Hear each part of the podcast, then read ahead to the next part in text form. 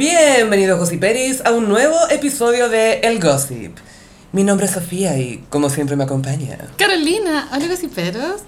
Para partir quería decirles que bueno, ya terminó Halloween y eso solo significa una cosa. Pam, pam, pam, pam, Se pam, viene la Navidad y junto con Mariah quería pasarles el aviso de que estoy disponible para bordar regalitos de Navidad. Entonces, si ustedes quieren esta Navidad regalar un bordadito hecho por mí, me pueden mandar un DM en mi Instagram, arroba frutillagram, y son 100% personalizados. Me dicen la frase o el dibujito y lo sacamos adelante. Yo he tenido la experiencia de ser clienta de Carolina en este contexto y la verdad es que solo tengo cosas buenas para decir porque no solamente supo, es como cuando vais, tenía una idea para un tatuaje, pero el tatuador lo interpreta mucho mejor de lo que está en tu cabeza. sí. Y a la Carolina hace que tenga sentido tu idea y la hace linda. Entonces eso siempre se aprecia y un- no hay nada como un regalo personalizado. Eso iba a decir, no, ya, es como muy publicidad para mí, perdón, disculpen, pero encuentro que regalar algo así mucho más cute que ir al mall, Sí, ¿cierto? sí.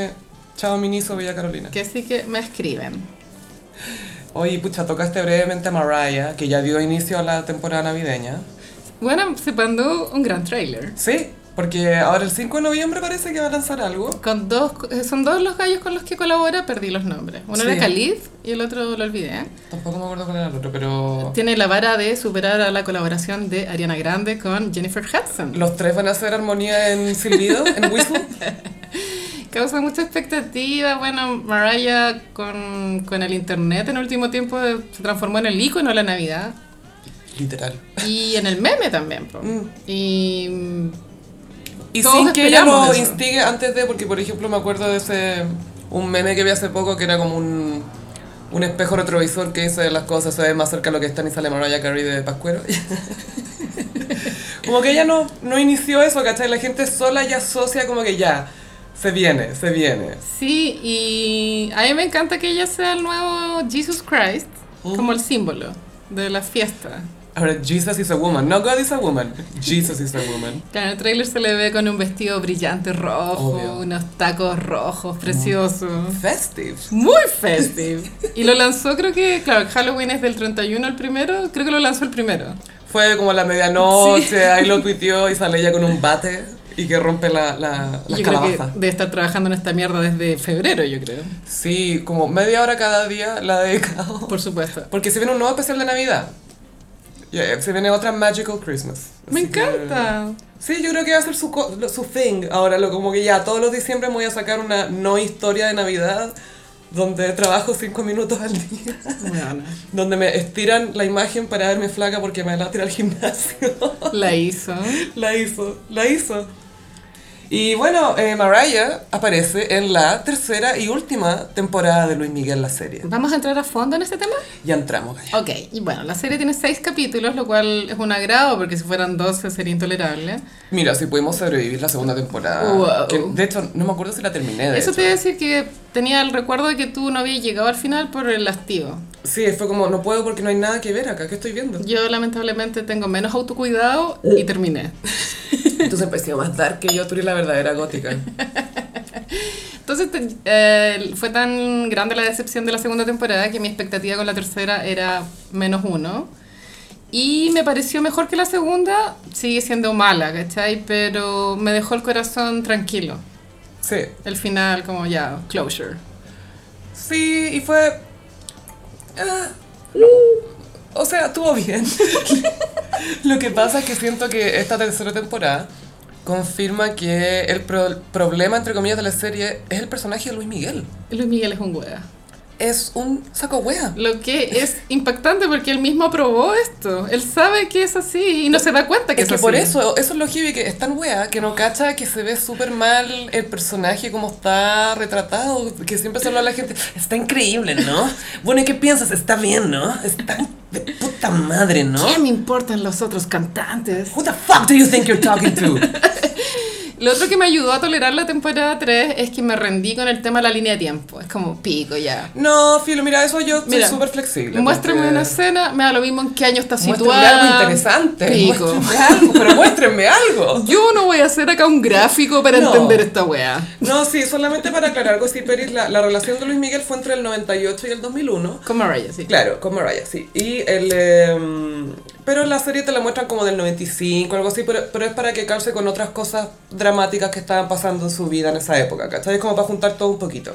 Eh, cada vez que se, se aproximaba una escena de Mariah, había como un plano así como de la ciudad de Los Ángeles y sonaba siempre como RB, hip hop. Sí, mucho hip hop.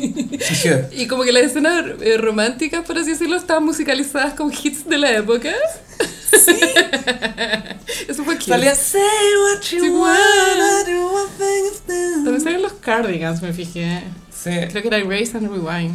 pero está súper bien el detalle ese del hip hop con Mariah porque... sí, te entra en el mood. Sí, porque unos amigos de Luis me contaban que antes en la casa de Luis de Acapulco solo se escuchaba jazz o swing o esa guay de Luis Y que llegó Mariah y hip hop en Acapulco. La zorra. hip hop, onda Wu-Tang Clan en la casa de... Buster Rhymes. Basta Rhymes, onda Biggie. Le prendí una vela a Biggie así, weón.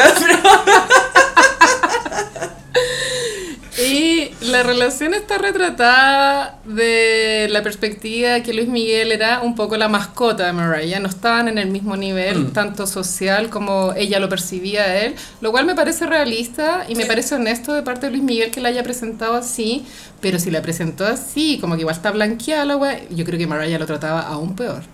Pero tú En sentís que ella lo trataba mal o que era un poco condescendiente, entre comillas. Yo acepto que ella sea diva, porque claro, a él le costó acercarse a ella, Mm. tuvo que poner una, como que quería comprar la casa para poder conversar Sí, con ella. cambiaron un poco la historia que nos contó Mariah. No sabemos si la historia real es lo que nos contó Mariah. Sí, Que, que no fue que lo- los correos de propiedades le- les inventaron una cita ciega, sino que en la serie Luis Miguel la ve en Aspen, of course, y le manda un vino así todo canchero. Y el guardaespaldas de Mariah, Mariah ni siquiera levanta la vista del menú. Y el guardaespaldas lo dice, no, no, no, ella no recibe regalo. yo creo que eso es real. Sí, yo creo que ella debe ser así. O sea, muchos famosos deben hacer eso. Para que no lo pueden, obvio. Personalmente pienso que si a mí me tocara estar en una posición de diva, yo igual sería así, porque claro, tú recibís un regalo y cada regalo es porque alguien espera algo a cambio Sí. y no tenéis tiempo para esa weá. Entonces, ¿para qué haya recibir un Debís regalo? demasiado, te ponía en una posición complicada. Y tu tiempo vale mucho. Pero lo, lo, lo que me gusta de eso es que, por lo menos como lo muestran en la serie, es que ella desequilibra mucho a Luis Miguel porque él está acostumbrado a que ya, hola, ¿cómo estás? Y listo. Es una mujer que lo hace eh, eh, esforzarse, Mm. como cuestionarse. Oye, tenéis que intentarlo más. Sí, bueno, y obviamente Luis Miguel jamás, yo creo que ninguna polola lo trajo a ese nivel. No, aquí- na- nadie yo creo que se haya puesto... Porque, bueno, igual los amigos y el círculo de Luis Miguel comentan que Mariah fue su gran como amor. Fue como una de las más... Además de la mamá de su hijo, Araceli, que no aparece en la serie por Temas legales. Sí, por temas legales. Eh, se dice que Mariah fue como una... De partida fue la primera con la que se mostró, ¿cachai? Que no, no le molestaba que la vieran con ella, ¿cachai? Le, le gustaba... Ahora con respecto al casting, yo lo pruebo. Sí, está súper Esto es bien. cuestión de gusto, supongo, pero me encantó la actriz, creo que representaba la esencia de Mariah como la forma de hablar. Se nota que hizo la pega, eso te iba a decir. ¿Cuántas Sí. entrevistas vio? Porque obviamente lo que me gustó fue que no hizo una imitación de Mariah, Claro. sino que capturó un poco esa esencia de, a ver, a mí no me voy a decir esto, porque descubrimos que Mariah es la anti-J-Lo. porque si los gossiperis recuerdan, Jay le decía, ay, mi macho, mi macho, a Alex Rodríguez, a Sad Rod, ese señor que nadie sabe dónde está ¿Quién? ahora. ¿Quién? ¿Quién? No sé, déjame escuchar los capítulos antiguos. Pero acá vemos escenas de Mariah diciendo, no quiero un macho mexicano diciéndome lo que tengo que hacer, ¿cachai? Bueno, se ve una mina muy... oh, odio esta palabra, pero empoderada. Onda, ella no le viene con hueá. Y que sabe quién es también. Es como quizás tú no tenés claro quién soy yo, pero yo sí sé quién soy. Y nadie sabe quién eres tú. Por otro lado, también se ve porque ella se fijó en él. Ella Sí. se da a entender que ella escuchaba sus discos y le Mm. fascinaba su voz. ¿cachai? Lo respetaba mucho como artista Mm. y, y claro, al principio uno piensa que ella lo está arrastrando un poco a, a hacer cosas, pero ella le recuerda, a ver, cuando nos conocimos, tú me dijiste, ay, que no estoy inspirado, que quiero algo nuevo, que quiero intentarlo, pero no hay hecho nada al respecto. Tal cual. Hagamos algo. Porque da la impresión de que Luis Miguel tiene una sensación de que él es pionero o canon, pero si tú realmente veis su carrera es súper... Eh, es poco arriesgada. Sí. Es súper como lugar seguro. Yo creo que un, un riesgo, entre comillas, para él fue el disco de rancheras, ponte tú. Porque obvio que en México voy a aprender. Es que eso te iba a decir, eso no es un riesgo, weón. Así Sí. la ranchera en Pero, Chile, pero internacional, claro, en Chile prende caleta. Weona. no, Eh, en es, serio. es más que el trap. O sea, de, de Maipú hacia el sur, weona. De Maipú. Bueno, de acá, de tu vecino abajo, weón. Es que según yo Maipú es la última comuna del sur, ¿o ¿no? No, no lo, no lo quise decir de forma despectiva, sino que para mí es como el límite. de- Ah, geográficamente. Geográficamente. del- No culturalmente. Del Gran Santiago. Sí, po. Weón, la ranchera en Chile la lleva. Weona. O sea, bueno, María, María José Quintanilla, weón. Bueno, sí, hay gente que decía, ay, como que, que no cachaba, bueno, cuicos, obviamente, que no cachaban la movida de la ranchera. Dicen, ay, ¿por qué saca este disco? Y era como, bueno, tú no cachai que esta weá está sonando. Debe ser. Ese disco yo creo que fue de los más vendidos de Chile ese año. Bueno, yo Mi tengo México lindo y querido. acá una, eh, una rama de esta conversación, es una baby anécdota de, de- de la rancherita, la Carolina Molina, que ella quería dedicarse a la ranchera y su manager en un momento, ella quería entrar a rojo. A cantar rancheras, ¿cachai? Y el manager le dijo, puta, no, él No, vaya a ser otra más que no, hacer eso. no, no, Ah. no, no va a pegar para la tele, no, no funciona. Y después cachó que llegó esta pendeja. María José Quintanilla le robó, según ella, su lugar. Resident Little Rancherita. Yo creo que el manager fue despedido. Así como, a ver, yo, yo le habría puesto el video, así, mira esta weá, le habría dicho. Y la buena cantando en viña, ranchera, vestida de mariachi, po. La María José Quintanilla me pum. Yo sé que María, María José Quintanilla en este podcast es conocida como la Resident Little Beat, pero la buena cantaba la raja, las, las rancheras las cantaba muy bien, weón. No, sí, era, era un talento No, sí, no, no, sí, hay que reconocerlo. No era común, no, sí, por supuesto que eso lo reconocemos. Hay otras cosas ahí, pero... Bueno, volviendo a Mariah con Luismi, hay una escena donde él eh, acude a su mansión en Beverly Hills por primera vez y él va con su vinito en el brazo, Mm, Siempre. pensando de pronto que era una cita. De pronto él pensó que era Mariah y él nomás. One on one. One on one y, y entra y en el living hay más gente, es un carrete. Sé que a mí nunca me han hecho ese tipo de encerrona, pero no me gusta. Como, ven a mi casa. Ven a y mi un casa. carrete. Claro. A mí una vez un weón me invitó a comer a su casa y estaba toda su familia una vez. Es, eso es una como, encerrona. oh, ¿me estáis frenzoneando? ¿Qué es esto? La wea rara. Entonces, Luis Miguel eh, lo- no- se nota un poco tímido porque en la escena él dice, hola chiquillo, nadie lo saluda, entonces como que se acerca, Hola. se acerca más, hola, hola, y ahí Mariah, ah, llegaste. Llegaste, qué buena. Oye, él es Mickey. Mickey es cantante también. Ah, mira, mira. Como que trata de integrarlo. Y después hacen como un juego a que, o sea, Mickey y Mariah están hablando y él dice, ay, pensaron que era el tipo que cantaba Querida. Y Mariah, en la parte más ficticia y ciencia ficción de toda esta serie, dice, pensaron que eras Juan Gabriel. ¿Por qué Mariah va a saber quién es Juan Gabriel? Yo te aseguro que hasta el día de hoy, yo creo que Mariah vio esta serie, vio la escena de, esa de Juan Gabriel, googleó Juan Gabriel, Sí. y recién ahora sabe Y quién después es. googleó a Luis Miguel. Was one of those things. Entonces Luis Miguel tiene que hacer un trabajo para integrarse a este nuevo mundo, a pesar de que maneja un inglés muy fluido. Súper bien, pero su carrera no es conocida por ese círculo, en ese círculo al menos. Y bueno, no nos queda 100% bien claro el motivo principal por el cual Mariah quiere que Luis Miguel haga el crossover a Estados Unidos, que es un paso muy importante para cualquier artista de cualquier parte del mundo Mm. hacer el crossover a Estados Unidos. O sea, se sabe que mientras no lo haces en Estados Unidos, No eres nadie. no eres nadie. De hecho, los Beatles cuando llegaron a Estados Unidos, real, Ahí realmente fue realmente estrella. fueron los Beatles, ¿cachai? Pero sé que es curioso porque esa parte de la serie, ese como argumento que tratan de hacer de que Mariah quería que a él le fuera bien en Estados Unidos, se contradice un poco con la, con la realidad porque hay una entrevista de Mariah donde ella habla de que está saliendo con Luis Miguel y dice, no, él tiene tanta integridad que sabe que no necesita cantar en inglés para ganar más plata lo que sea. Él cree en lo que hace y yo lo admiro por eso, ¿cachai? Es que bueno, muy- puede ser una entrevista también. es muy pero- lindo, pero de pronto le está ah, protegiendo el ego de pronto. Y está bien, es tu pololo. Sí. Y aparte que no sé, pues veis que canta tan bonito y todo, como, bueno, ¿para qué quiere más? en realidad? Sí. Sí. Y ya viste su casa en Acapulco, aunque no tenía hot tub, pero filo. Pero necesito recalcar que Luis Miguel cantaba demasiado bien. Y eso me pasa con la serie, que cuando canta No Boneta lo se mismo. pierde. Se pierde. Porque ya, si, si tuviera la voz de Luis Miguel doblada, entendería que fuera un asshole y todo. Sí. Porque uno dice, ¿cómo me voy a resistir a eso? Es, yo creo que es biológicamente imposible a veces resistirse a sonidos o cosas Claro. así. Bueno, en la temporada 2 vimos la escena con Frank Sinatra, que Frank Mm. Sinatra le, dije- le dice, ya, pues demuéstrame que sabes cantar. Y claro, sale Boneta cantando y tú no lo crees, porque... Que Frank Sinatra se va a deslumbrar con esa performance de YouTube, ¿cachai? Pero con Luis Miguel, obvio que sí. Obvio weón. que sí, Golden Voice. Hasta Jamie Foxx dice, Mickey got some pipes, man. Puta el buen bueno, weón. Y bueno, entonces eh, Mariah trata de conseguirle unas peguitas, unos pitutos con un par de llamadas. Ni siquiera un par de llamadas, una llamada. Y como que llama Hollywood, ¿o no, Carolina? Entonces así como una cita más normal que tenéis con tu pololo, así lo Sí. más...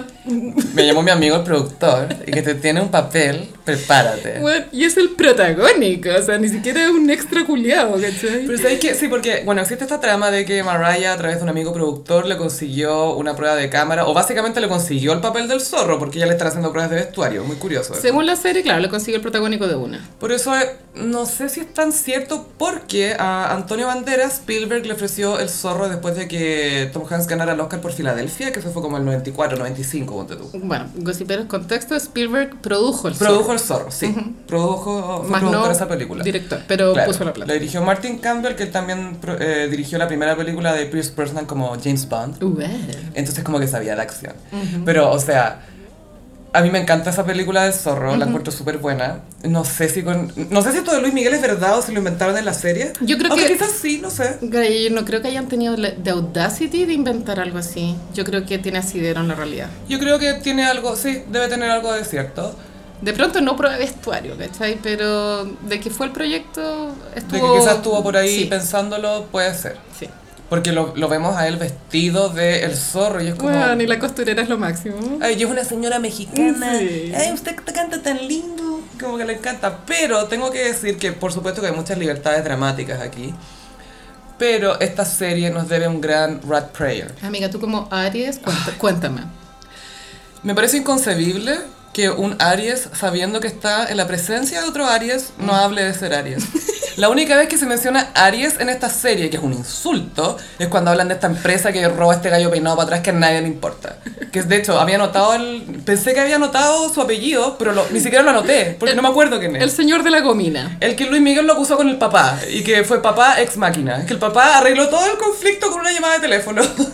Sí, también quería comentar ese final que me pareció muy forzado. Y yo creo que en la vida real, yo creo que el manager no tuvo castigo. Fue muy, nos quedan 20 minutos de serie, ¿qué hacemos? Sí, aunque igual el personaje, por muy penca que haya sido el abogado, el personaje del abogado sí tenía un, como un background que te daba a entender de que tenía un rollo heavy con el viejo, de, de mostrarle al viejo que él era Es bacán. que, bueno, latinos demostrándole cosas a sus padres y madres, pues, bueno, o sea, todo can relate. Y el, el arquetipo del abogado que quiere ser cualquier weá menos abogado. Claro, que no, si voy a estar a cargo de una compañía de música que se llama Aries. Aries Productions. Aries Productions. Productions. y que eh, esa escena es tan rara como que hasta incluye Miguel firme cosas. "Ah, ¿Está bien esto? ¿Lo puedo firmar? Ah, que lo voy a firmar. Y eso es todo su proceso legal. ¿Lo firmo? ¿Lo firmo? "Ah, Lo firmo. Y eso es todo lo que hace. Y la abogada, sí, fírmalo, fírmalo. Sí, fírmale, Miki, dale, fírmale. Y, mm, eh, ah, bueno, volviendo a lo de Mariah, Sí. que me gusta que la serie muestra el, no offense, pero yo era más famosa que él. Por ejemplo, que ellos están, están juntos en un bar y alguien le pide una foto y Luis Miguel como que se va a parar pensando que es para él, pero es para que le saquen una foto con Mariah. po, ¿cachai? Y la cámara es de esas cámaras que uno tenía cuando chica. Sí, muy noventera. Muy Kodak. Muy mandar a revelar. Y yo tuve fascinación con la época glitter, que, que en la serie cuando eh, Luis Miguel se acerca al trailer de eh, la Motorhome, La motorhome. no dice glitter, dice como glister. No, no, así como... no sé si te fijaste en ese detalle, era lo máximo. No era glitter, era glister. y dije, ah, esta era la película, porque no había cachado. Y le inventaron a la Mariah que había tenido como una affair con un coestrella que, a ver, en la, ver. en la serie lo muestran como un gallo que se llama Eric, que es un gallo como alto rubio que parece como rockero, no sé. A todo esto, el podcast de Glitter está en Patreon. Oh yeah. en Patreon analizamos Glitter, la historia de Billy Frank y del Iwan McGregor pobre. Eh, ¿Qué te iba a decir? Ah, claro, que habla de este gallo Eric, que no sé si se trata de Eric Benet, ex marido de Halle Berry, que le puso el gorro, pero que es cantante también. Entonces, decían que Mariah había tenido como una affair con él, pero también cuando estuvo con Luis Miguel se supone que calza con el momento en que ella estuvo con Eminem. Por- Porque la Wow. canción de Eminem, The Warning, que ha sido mencionada en este podcast previamente, supuesto. y que está en YouTube con letra porque bueno, es brigio leer esa weá. es tanta información que tú decís, este gallo está diciendo tantas cosas que no creo que sean mentiras, ¿cachai? No, no, no es un Yamila Jamil, Eminem, Eminem nunca ha sido Emila Mil, ¿cachai? Eminem es muy bueno. Y, un- bueno. y una de las cosas que dice Eminem es que, ah, acuérdate cuando me, me tengo guardados esos mensajes de, de cuando me llamaba y antes de, de que perdierais la cabeza cuando Luis y yo estábamos tratando de meter el mismo CD en la misma rendija. Concha tu madre, weón. Y dice Luis. Entonces, ¿por qué Luis Miguel? O sea, ¿por qué Eminem va a saber quién es Luis? No, no conoce ningún Luis, ¿cachai? Yo creo que esto es, o sea, la canción de, esta canción de Eminem es el peak en la carrera en Estados Unidos de, de Luis Miguel. Sí. Todos googleando, who is Luis? Dúo con Frank Sinatra, a nadie le importa. No, no, no. Canción de Eminem, peak de la Y carrera. ni siquiera googlearon Luis Miguel y dijeron, who the fuck is Luis? ¿Cachai? Quiero una polera que diga. Who the fuck is Luis? I don't know him. Y otra cosa que me llamó la atención es que Luismi se nota que cuando está con Mariah se siente como siempre un poco alerta. Disminuido. Sí, porque siempre ella dice, oye, no sé qué cuestión. What the fuck do you mean? Como que el tiro le mete fuck. Como, y eso, por lo general, cuando hablaba en inglés no lo decía tanto.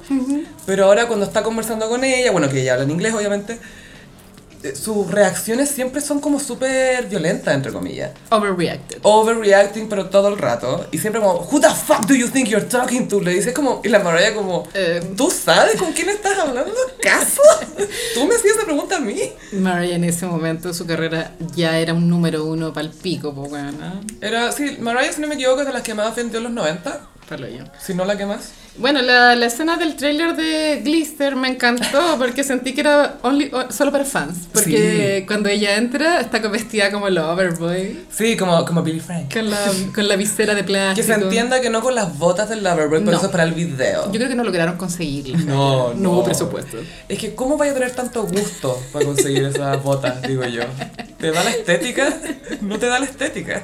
Ni siquiera el presupuesto. Claro, y ella tiene una baja tolerancia que él la porque él, le causa una inseguridad que ella esté grabando tan lejos con un hombre al lado que no sabe quién es, y ella apenas, eh, él le pregunta como, ay, fuiste una- a un carrete anoche, y ella, ay, ¿qué? Me venía a pintar el mono, con Y dice, chetumare. Ni siquiera estaba este weón ahí. Dice, ah, ah, bueno. Y más encima el weón como que dejó de ver al hermano porque estaba celoso y quería ir a mear a Mariah, básicamente. Sergiño. Pobre Sergiño. Y eso es lo otro, que Luis Miguel ve todo como su propiedad. ¿Cachai? Como, yo soy tu hermano y yo te pago tu carrera, así que tú eres mío prácticamente. O con la Mariah, yo soy tu Pucha. pololo y te llevo a pasar en helicóptero, así que tú eres mía y tienes que hacer lo que yo te digo. Yo no sé, tengo sentimientos encontrados porque ya, yo sé que Luis Miguel fue un wea, ¿cachai? De forma afectiva, pero también... Tenía razón también, o sea, Tenía un corazón igual, si igual le pagó toda la colegiatura al pendejo, weón. se sentía que, es que, ¿sabéis qué? Yo creo que cuando no sabías hacer lazo, esa es la única manera que entendí Como de involucrarte.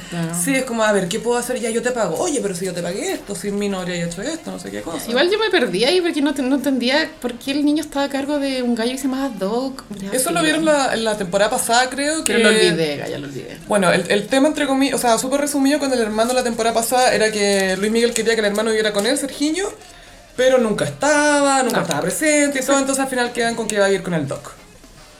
Pero no sé, weón. Y en teoría que cuando, no sé si Luis Miguel estaba con esta ilusión de ya, filo, ya, ya voy a tener tiempo con él, ¿cachai? Ya, ya va a ser el momento para estar presente ahí. Claro, y en la ficción, no sé si es realidad, pero el niñito lo llevaron a Boston porque era un, un internado como Mm. de muy alto nivel y qué sé yo. Claro, Pobre Sergiño. súper pobre Sergiño, pero bueno, y trajeron de vuelta al papá, a Luisito Rey, y, y ahí se nota como un Wow. despegue en la energía de la serie, en la energía de la serie. Sí. Sentí que hay actuación. Sentí, Drama. sentí que drama, hay tensión, como que ¿qué va a hacer este weón ahora? ¿Qué va a decir? Como que al tiro, por supuesto que está bien porque recordamos cómo era la temporada 1, que se la robó y todo, pero vuelve y es tanto el contraste de energía en la pantalla, solamente cuando está Luisito Rey que está con Marcela que tampoco tiene un papel que es súper para lucirse, pero al lado de Luisito Rey siento que lo hacen súper bien ellos dos, como Sí. que ella es súper como que se contiene y tú cachai que es una mina que está aguantando muchas cosas porque está pensando en lo positivo, pero lo, ve, se lo, lo veis todo, Y ¿cachai? Luisito igual le tira un, un comentario que a una, una mujer de 18, 19 años igual la puede impactar, porque el buen le dice, vámonos a Puerto Rico, vamos a vivir una vida de aventura o te querés quedar acá y casarte con el, Con el, ver- con el verdulero. Claro, imagínate, no sé, por una mina italiana-argentina, en Italia, y en esa época italiana,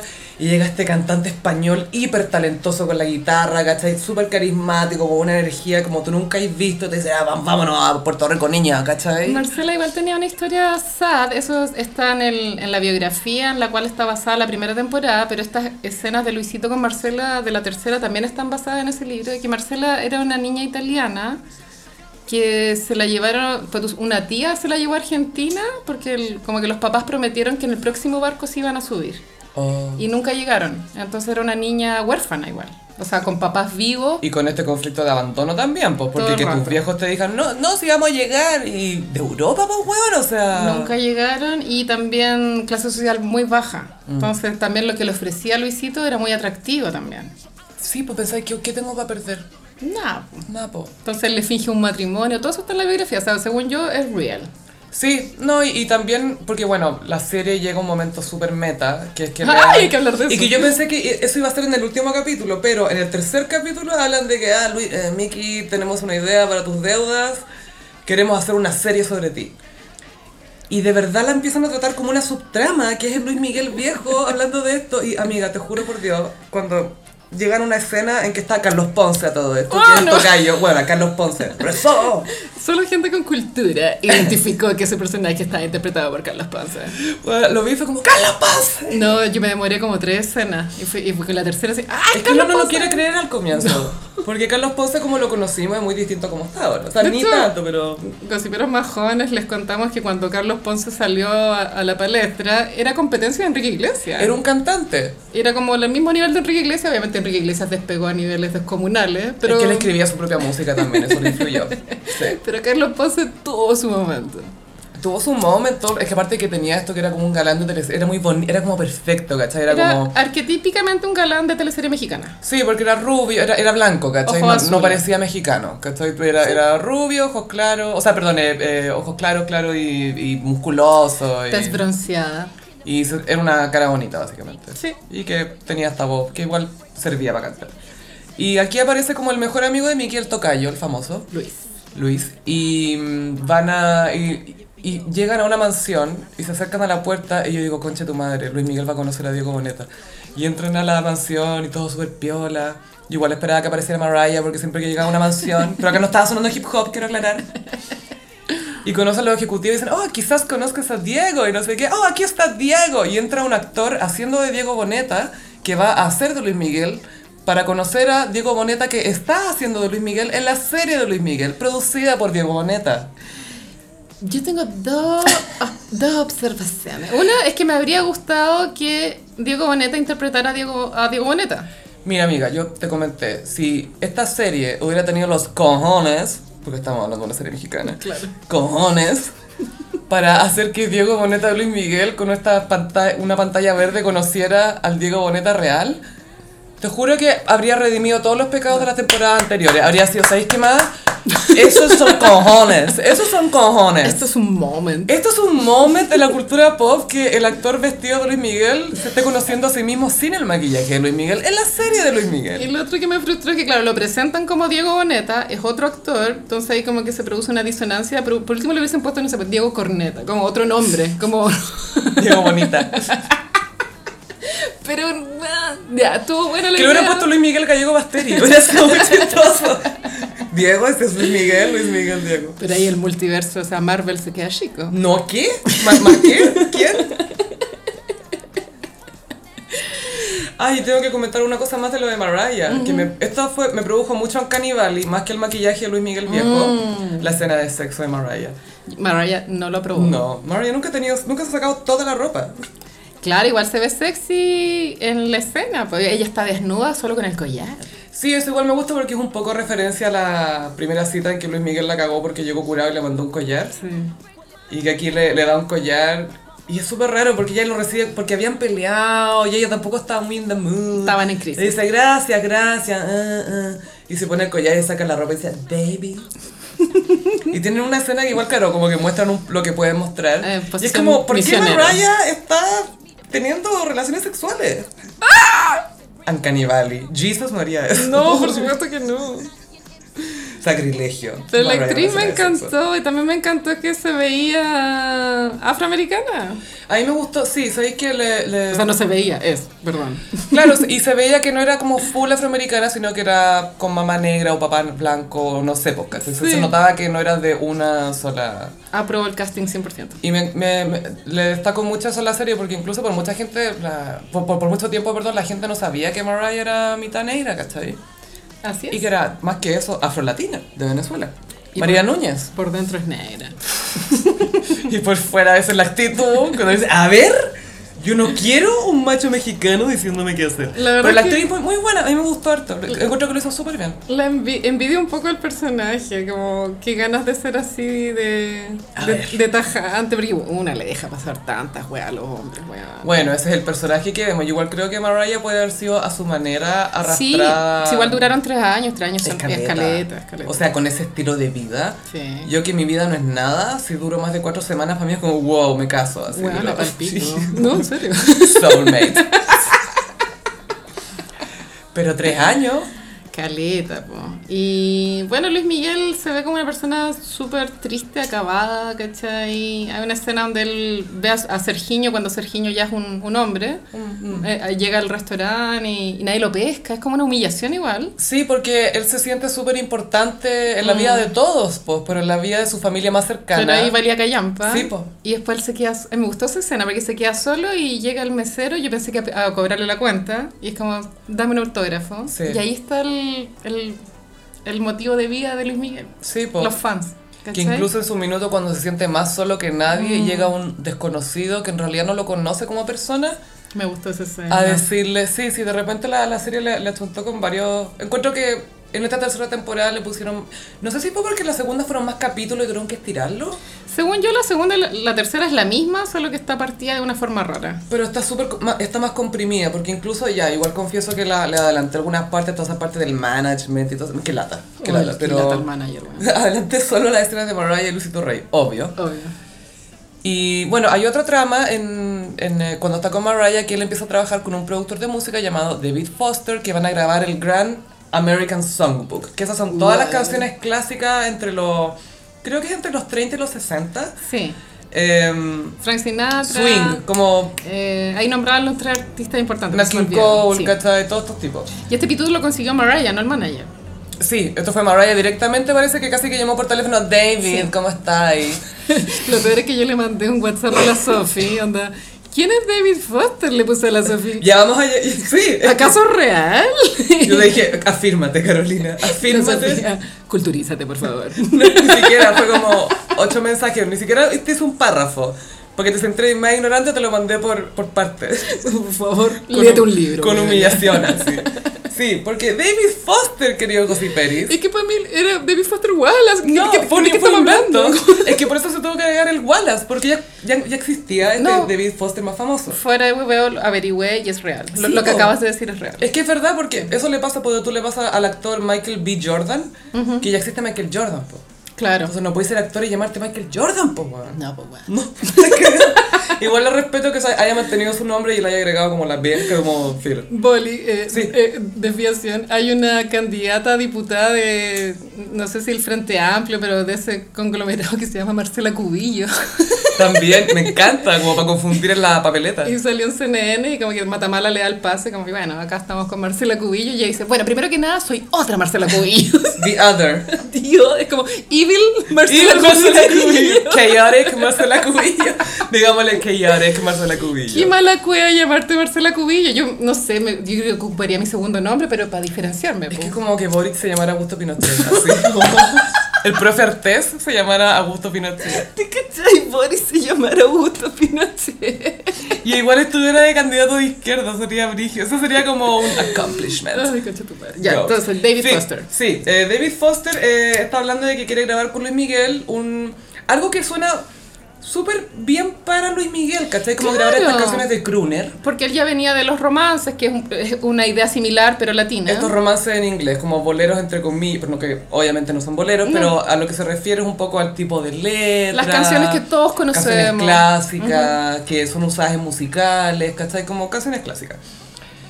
Y entre, en- entre medio se tiran como un easter egg súper bueno que dicen, bueno, igual tengo otro cantante canadiense pendiente, no sé quién. Y eso se refiere a Michael Bublé. Sí, yo no quiero van, van a gloriarme, pero yo al tiro caché que era Michael Bublé. Obvio, pues, cantante canadiense, ah, Michael Bublé, porque él después sacó ese disco. ¿Quién era la otra opción? ¿Justin Bieber? No lo creo. No, era, era un cigoto, y si es que.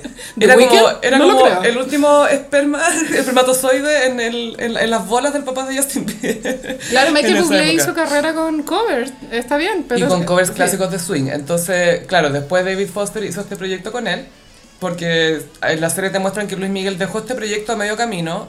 Ay, no hablamos de una escena muy importante. ¿Cuál de todas? Que es que, bueno, eh, Mariah y Luis Miguel iban a hacer, hicieron una colaboración, de hecho. Wow. Que en la vida real, y que acá obviamente en la serie no pudieron eh, optar por los derechos, es una canción que se llama After Tonight, que sale en Rainbow de Mariah Carey en el disco. Esa canción originalmente tenía la voz de Luis Miguel también. Qué heavy. Ellos grabaron esta canción y a Luis Miguel no le gustó. Él, bueno, por supuesto, es perfeccionista. Y yo creo, mira, obvio que él y Mariah cantan súper bonito, pero no sé si juntos, no sé si se juntan esas voces, ¿cachai? Son... Y eso también te muestra la, la gran gama que existe dentro de la, de la carrera de los cantantes, de... Hay mucha gente que canta lindo, pero es impresionante lo distinto que te pueden transmitir una emoción o una letra, lo que sea, dependiendo de cómo usan su voz. Claro, porque de pronto la voz de Luis Miguel no, no calzaba en el estilo. En la serie trataron de abordarlo para que uno como espectador lo entendiera, porque Luis Miguel dijo, no me gusta el autotune. Pero yo no creo que el autotune haya sido el problema, sino el estilo. Este, claro, igual en la serie usan una versión de Somos Novios en inglés que se llama It's Impossible. Sí. It's impossible. Y primero la escena es fantástica porque parte la actriz de Mariah cantando y mucho más gospel y con, con otra emoción básicamente. Y está David Foster mirando y Luis Miguel. Y Luis Miguel como, eh, como que mientras más canta Mariah más problemado está. que es algo que nos pasa a todos. Pero- transpirando, weón. pero no por las razones correctas, ¿cachai? Yo cuando sudo por Mariah es por todas las razones correctas, pero acá Luis estaba full whisky en el estudio antes de cantar. Full clona, weón. ¿De aquí voy a hacer ahora, después de esto? Estaba con un suero el culiao ahí en el, en el estudio y después le toca cantar a él. Y su voz no sale con la misma firme, no, sal- no está cantando convencido, no está cantando seguro. Sí. Y Mariah y David Foster conversan mientras él está cantando y él cacha que ellos están conversando. Y eso obviamente te inseguriza mientras estoy haciendo tu interpretación. Entonces, ok, wh- what, what's wrong? What's going on? Como que, ya, a ver, ¿qué pasa? ¿Cuál es el problema? No, y la Mariah así como, sweetie, no sé, eh, ponle más emoción. ¿Cachai? Como tratando de ser, cuidarle el ego también. Sí, sí. Pero, pero claro, se ve que ellos en el estudio yo también creo que tienen que, tienen que haber sido bien distintos, porque son estilos tan distintos y voces que expresan tan distintos, porque pues, tú, la voz de Luis Miguel lo que tiene él es el, el control, ¿cachai? Y que además su timbre es muy bonito. Y lo de Mariah es su libertad con las escalas, ¿cachai? Con la emoción que le pone a cada cosa. Entonces, si bien cada uno independiente canta súper lindo, no sé si juntos Pegan. Mm, no sé qué estilo habrá sido como entre ellos, no sé, no sé si pega mucho. Puta, sí, igual es una lástima que no hayamos tenido acceso a esa canción en la vida real, habría sido... A la colaboración completa sí, porque como Igual- les decía, la canción está en Rainbow, pero la, la de las, do- las dos Sí, pistas nunca vio la están. luz. Pero bueno, de pronto fue para mejor porque hay colaboraciones que flopean. no, Pero no tú. Madonna con Ricky Martin, nadie se acuerda. De hecho, cuando dijiste Madonna pensé en Madonna y Justin Timberlake for Minutes. Yo creo que esa tiene más recuerdo que Esa la- tiene más recuerdo, con la de Ricky Martin. Pero bueno, a lo que queríamos llegar es que David Foster, este productor que aparece aquí, él se casó con Linda Thompson, que es la mamá de Brody y Brandon Jenner, hijos de Caitlyn Jenner. Cuando era Bruce. Claro. Y David fue, es el que Brandon y Brody consideran como su papá, principalmente porque fue el hombre que los crió. Entonces Brandon Jenner, como sabemos gracias a Keeping Up with the Kardashians, es un músico. Un tiempo tuvo un, un grupo con su ex esposa Leah. Y, y claro, eso lo sacó de su padrastro, de David Foster, que David Foster después se casó con Yolanda Hadid, mamá de Gigi, de Bella y del pololo de, Lu- de Dua Lipa. Ahora, con respecto a la Caitlyn Jenner, claro, él, entre comillas, dejó medios votados a los hijos porque... Súper votado, o sea, no entre comillas, súper votado. Ya, mira, yo sé que Caitlyn es funable a cagar, su personalidad es desagradable. O, o sea, yo entiendo que tenía sus conflictos, pero Sí. el hecho es que los dejó votados, ¿cachai? Pero quería transmitirle a los gossiperos que hay un capítulo en Netflix de una serie que no sé cómo se llama. De las series de los atletas. Los sí. atletas. Hay un capítulo donde Caitlyn cuenta su historia como atleta, como Bruce. En el decatlón. Mm. A mí me pasó que yo me reconcilié con Caitlyn porque entendí un poco. Como es que entendí la dolor. carga, la carga que llevaba. Un sufrimiento, buena. una confusión. Porque aparte que piensa que nosotros ahora por lo menos tenemos el lenguaje para hablar de estas cosas, ponte Mm. tú lo que es el tener disforia de género o ser transgénero. Ahora tenemos ese vocabulario, ¿cachai? Claro. Y tenemos referentes. La otra vez hablaba con un amigo que me decía que si no hubiera sido por Daniela Vega, que se hizo famosa, él no habría salido, no se habría atrevido a vivir como hombre trans, ¿cachai? Yo por eso creo, o sea, mi opinión es que es importante que las personas famosas salgan de sus closets, buena, porque influyen caleta. Sí, porque ¿sabéis qué? Yo siento que con, con la fama, la única parte que es entre comillas seria, es que con tu exposición viene cierta responsabilidad. Por supuesto. De que, ¿sabéis qué? Mira, tengo esta vida que tiene todos estos beneficios. Obvio que tengo cosas menores que son molestas, como que se acerquen a mí cuando estoy con mi familia en el parque, no sé, cosas así. Pero igual viene cierta responsabilidad, ¿cachai? Porque no todos tenemos una plataforma. O sea, podemos creer que por tener 10.000 seguidores en Twitter o en Instagram, tener una plataforma, lo que sea, pero cuando eres una persona que representa algo y que es reconocida por todo el mundo por algo, y contáis tu verdad y decís que, ¿sabéis qué? Yo no soy lo que es considerado, entre comillas, tradicional. O en una conversación en una cocina, si tenéis 15 años, podéis darle el ejemplo a tus papás de alguien famoso. Es tan Sí. simple como eso. Porque sí, porque es curioso que a los jóvenes de ahora les ha tocado un poco educar a sus papás en estas cosas. Wow. ¡Wow! ¡Wow! Pero eh, volviendo al tema de Caitlyn, les recomiendo este capítulo y eh, en ese sentido quería disculpar un poco a Bruce que haya abandonado a su hijo porque la verdad es que lo que él le tocó vivir Es un fue, infierno. fue sí. demasiado. ¿cachai? No, eh, Ya, entonces estos niños crecieron con figura paterna David Foster. David Foster. Y David Foster metió a Brandon en el tema de la música, como que obviamente Brandon absorbió eso. Sí. Y después se casó con Yolanda. Y ahí Brandon decía que, claro, que era como, entre comillas, hermanastro de las Kardashian, entre comillas, y, de la, y hermano de las Jenner. Y hermanastro Pero- de las Hadid. Me imagino que en esta línea de tiempo la Yolanda se casó con David Foster cuando ya las los Hadid, los, el Anwar y las otras ya eran niños grandes, ¿no? Me Sí, imagino. Sí, porque claro, no, no son- no son hijos de él, pero igual las Hadid son más chicas que los hijos de Caitlyn Jenner, po. Sí. Porque los hijos de Caitlyn Jenner son de los, de los 80 Son como y los de la. Yolanda son de los 90. Sí, es verdad. Entonces hay un poco de diferencia ahí. Y ahora eh, David Foster está casado con una mina que estuvo en American Idol que se llama Catherine McPhee. Y que filo, él tiene como sese- 70 y acá no tiene una wow. Ok. tiene un hijo como de dos años. Y esto nos obliga a pasar a Yolanda Hadid. Bueno, a ver. No sé si estamos listos. Quiero decir que yo ante todo soy Team Gigi. Sí, bueno, ah, recapitulemos un poco. Eh, hubo trascendidos de un incidente entre eh, Zayn Malik, ex One Direction, ahora solista, baby daddy de Gigi Hadid y padre de Kai. Este escándalo explotó la semana pasada, pero los rumores en internet hace dos meses decían que el Zayn con la Gigi estaban separados. Entonces el- la Mm. crisis ya venía. Sí, ellos han tenido una relación igual un poco, no sé si errática, pero estuvieron pololeando, después terminaron y volvieron y el tiro ya quedó embarazada. Y tuvieron una Kai. Y... Ojo, con una H entre la Sí, K y la, Kai, la por eso A. digo Kai. Y que fue igual cute porque estaban en pandemia en, el, en la granja de las Hadid y obvio que la granja de las Hadid es full architectural digest. Muchas quilt, muchas como colchas bordadas, pero de weas caras, Y arte, arte abstracto. Mucho del arte peor, abstracto. así. Hoy día decidimos hacer un huerto, y filo, todas esas actividades, y ahí nació Bobita Kai.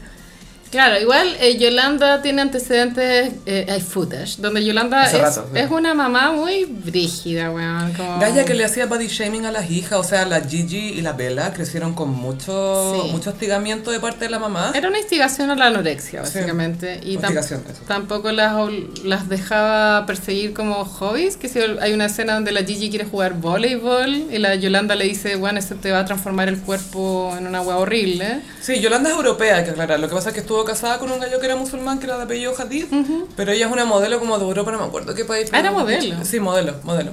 Me cae pésimo. Bueno, entonces estas niñas, bueno, lograron el éxito.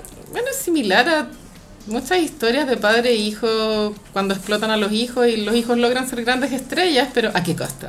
O a veces, mira, aquí yo siento que de parte de Yolanda había un poco, no sé si explotación, pero sí un incentivo, como un empujo a, oye, eres linda, haz esto.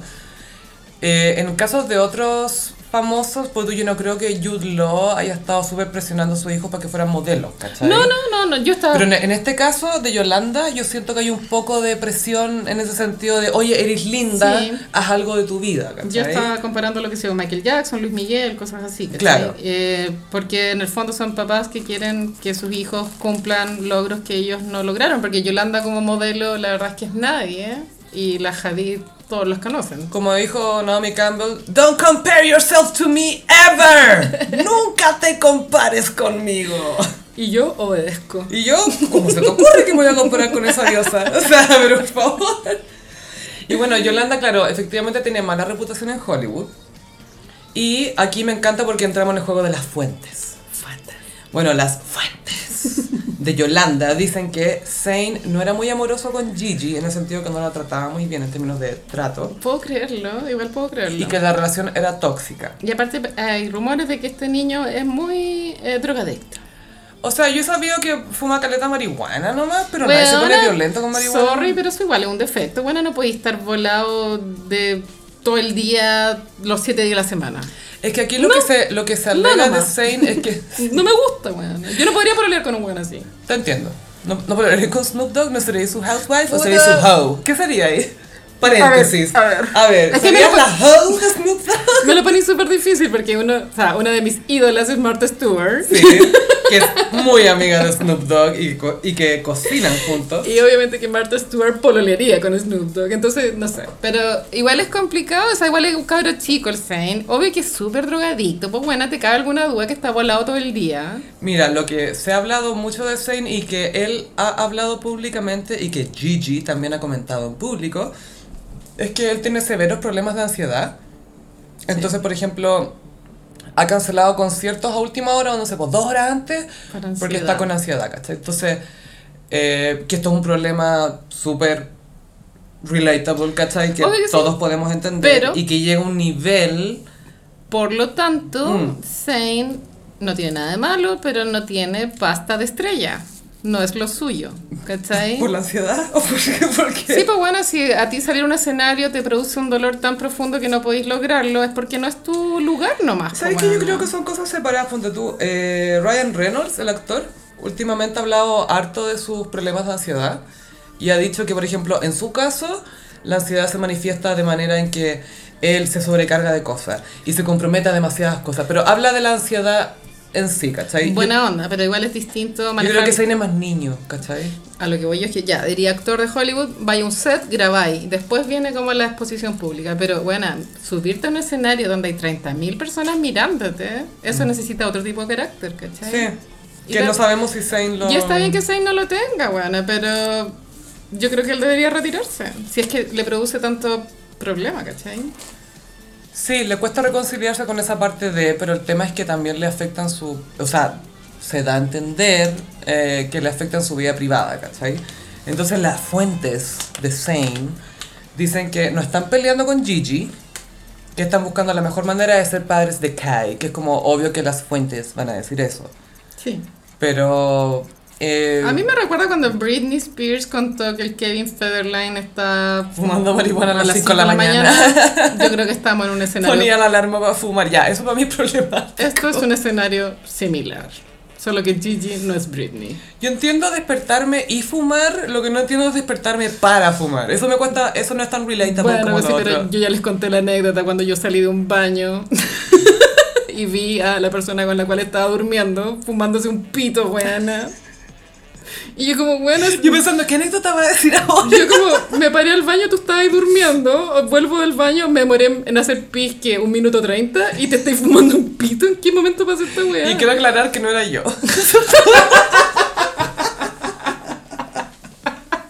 Y yo, weón, ¿quién tú eres?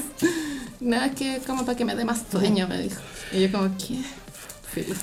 Gaia, el problema para Zayn, volviendo a Zayn... Volviendo es- a la drogadicción. Volviendo a la drogadicción. Es que a raíz de este escándalo, algunas marcas y ejecutivos han soltado a Zayn, como que han dicho, ¿sabes qué más? No vamos a seguir trabajando Yo creo que su contigo". carrera era, bueno, sí, él tampoco de personalidad, está muy bien, es fome. ¿Sabí? No, es súper fome. Es un culiao Su personalidad aburrido. es cantar aburrido. O sea, tú ves sus videos que sale cantando y sale como que es cool estar aburrido y no moverse. Filo. No, no La tiene cosa- de estrella. Aparte que lo otro es que sufre un poco de esto que tienen algunos artistas jóvenes de sacar discos de, no sé, 27 tracks. Que es como... No es necesario. Y si tú piensas, no sé, por los mejores discos de la historia tienen máximo 12 canciones. Máximo 12. 10 es el número mágico. 10 es un gran número. Sí. Ah, y a propósito de número de tracks, quería hablar del track 7 de la- del nuevo disco de Adele, 30, Wine. As I Drink Wine. Tomo vino. Que dije, ¿sabéis qué? Yo siento que la Carolina va a ver esto y va a respetar un poco más a Adele después de ver el número mágico. Yo vi el tracklist y dije, voy a estar escuchando esta weá volumen al máximo. Bata, mi copa de cristal Es com- un mood. comprada en Austria. Bueno, no escuchaba la weá y ya sé que es un mood, ¿cachai? Es full Chardonnay. ¿No sentís que igual subió demasiado la expectativa al revelar el nombre de esa canción? Yo habría puesto puro asterisco y cuando saliera el disco hubiera revelado el nombre. Esa weá, aunque no sea single, va a ser la canción del Va, disco. va a ser la primera que voy a escuchar cuando salga el disco en Spotify, bueno, obvio. I drink wine. Bueno, qué buen nombre. Para una autobiografía, para todo en Me la realidad. imagino tan, o sea, me imagino a mí misma como así como el rímel correo, así, escuchando esa canción con una copa en la mano.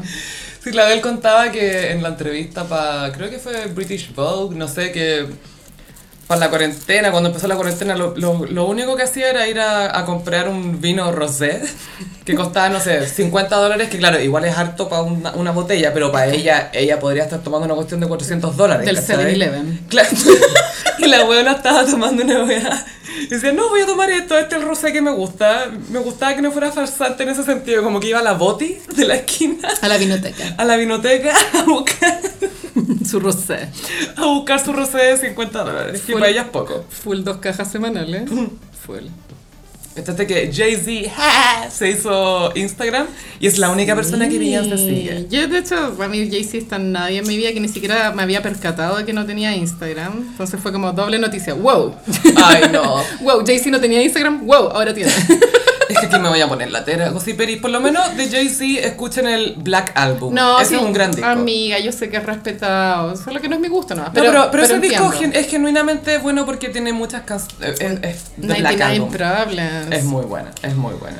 Y claro, la noticia, Lucifer. la noticia no era Jay-Z, la noticia es que Beyoncé era la única persona que lo Siguió a alguien. Es la, la primera persona que Beyoncé sigue. ¿Cachai? Esa dinámica como ser el marido está buena así, "Ah, me voy a hacer un Instagram, ja", y se hace el Instagram. Y la noticia es que Beyoncé está siguiendo a alguien al fin. ¡Oh! ¿Y es su marido? ¡Oh, buena! Pero Beyoncé está siguiendo a alguien. Claramente esto fue inspirado por Wanda Nara y Mauro Icardi, pero filo. ¡Oh! Ya vamos a llegar a eso. El tweet más chistoso con respecto a esta situación es como, weona Beyoncé, ¿cómo podía hacerle esto a Solange? Eso fue icónico, como que, bueno, Solange lo dio todo por ti en un ascensor para que tú sigáis primero a Jay-Z.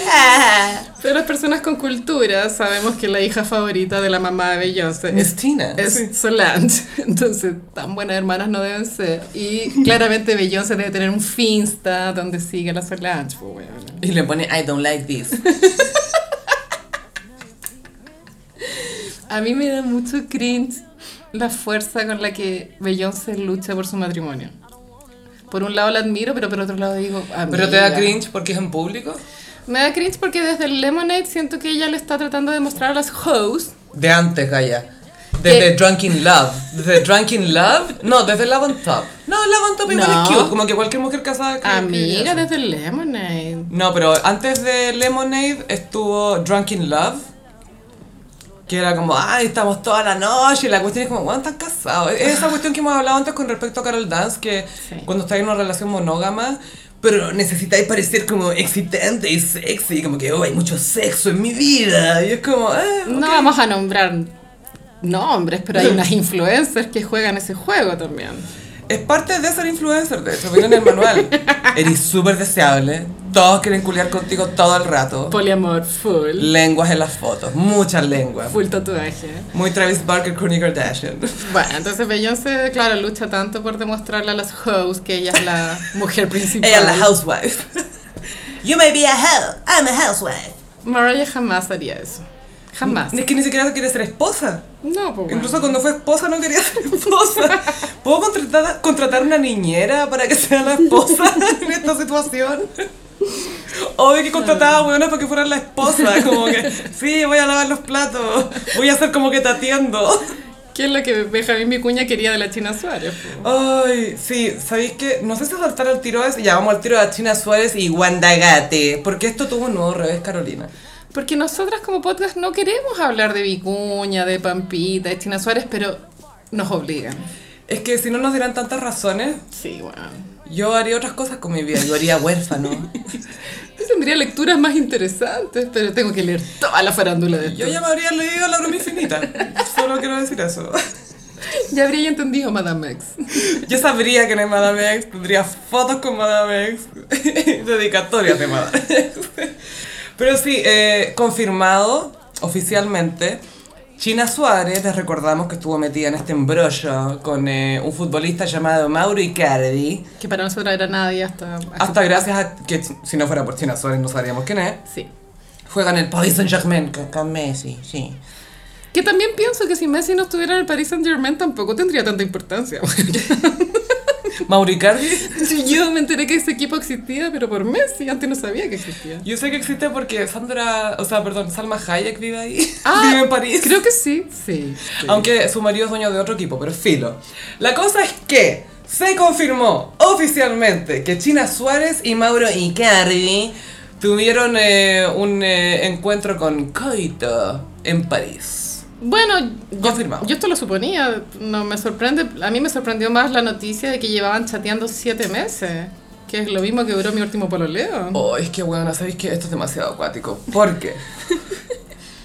Recapitulando un poco el escándalo, China Suárez eh, le, le- le cacharon unos mensajes con este eh, futbolista argentino que juega en el Paris Saint Germain, que se llama Mauricardi y que está casado con Wanda Nara, que es un nombre que hay que decir completo porque Wanda solo no funciona porque uno piensa en WandaVision, esto es Wanda Nara. Yo encuentro que es un gran nombre artístico, me encanta. Excelente. O sea, que todas las drag que van a nacer en Argentina a partir de este escándalo.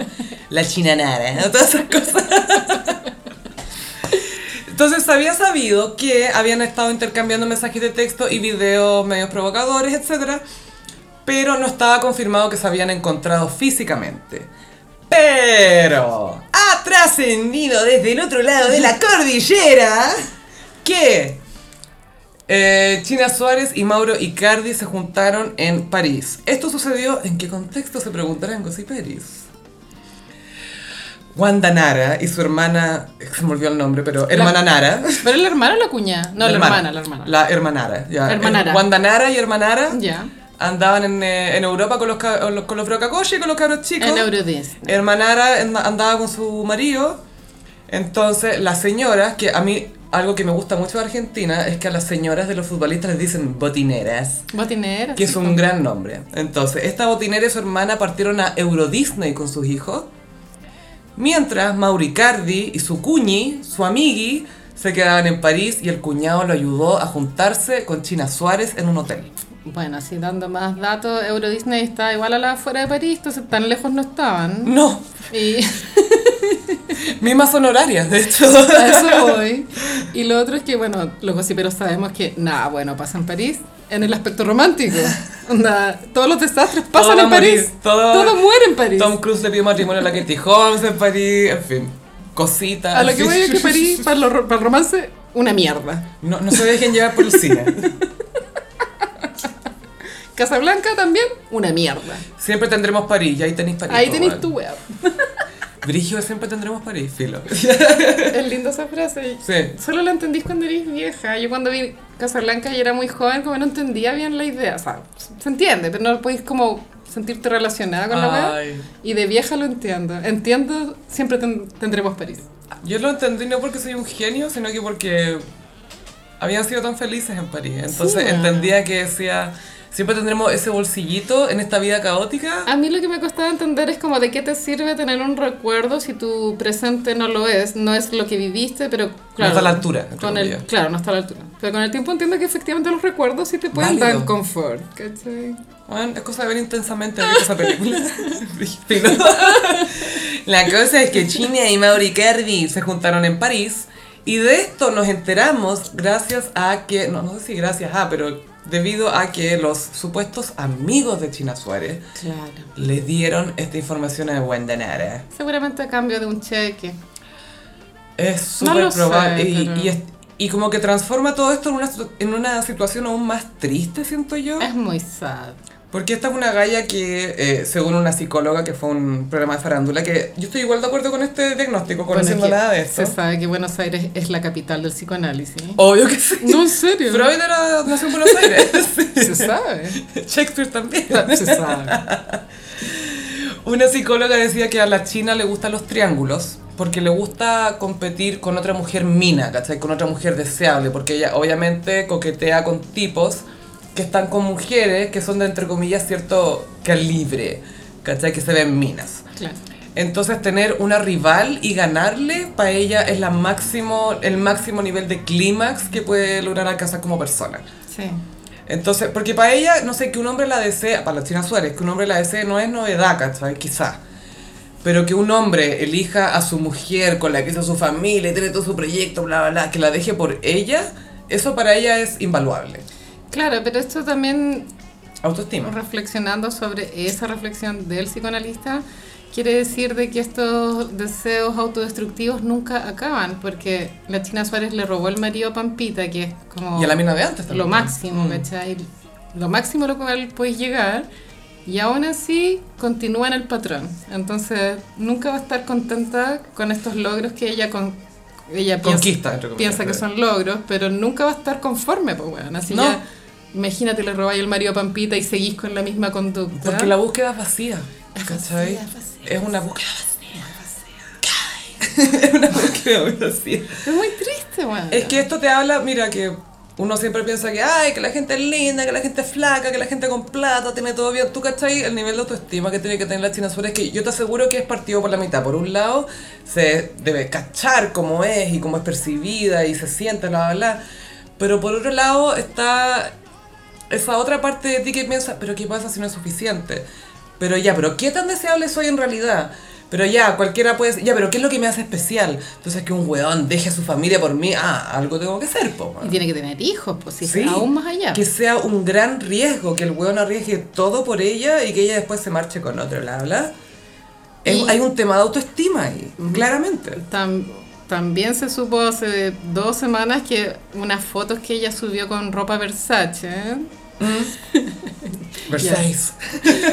los argentinos son muy crueles en la farándula, trascendió de que, no- que, que ella no era rostro de Versace, que ella se compró la ropa y como que le llegó un mail de Versace, como, ¿por qué estáis usando nuestra ropa? Una wea así. Oh. ¿Tú ¿Sabes que no me acuerdo si, fui, si fue Gucci o Louis Vuitton que le mandaron Fue Louis Vuitton le mandó una cartera Gucci a Snooki, eso a Snooki como para chanear la marca. para chanear la marca, como para que nosotros somos, estamos, somos acá y Snooki usa esta marca. No cachando nada que Snooki es icono de estilo.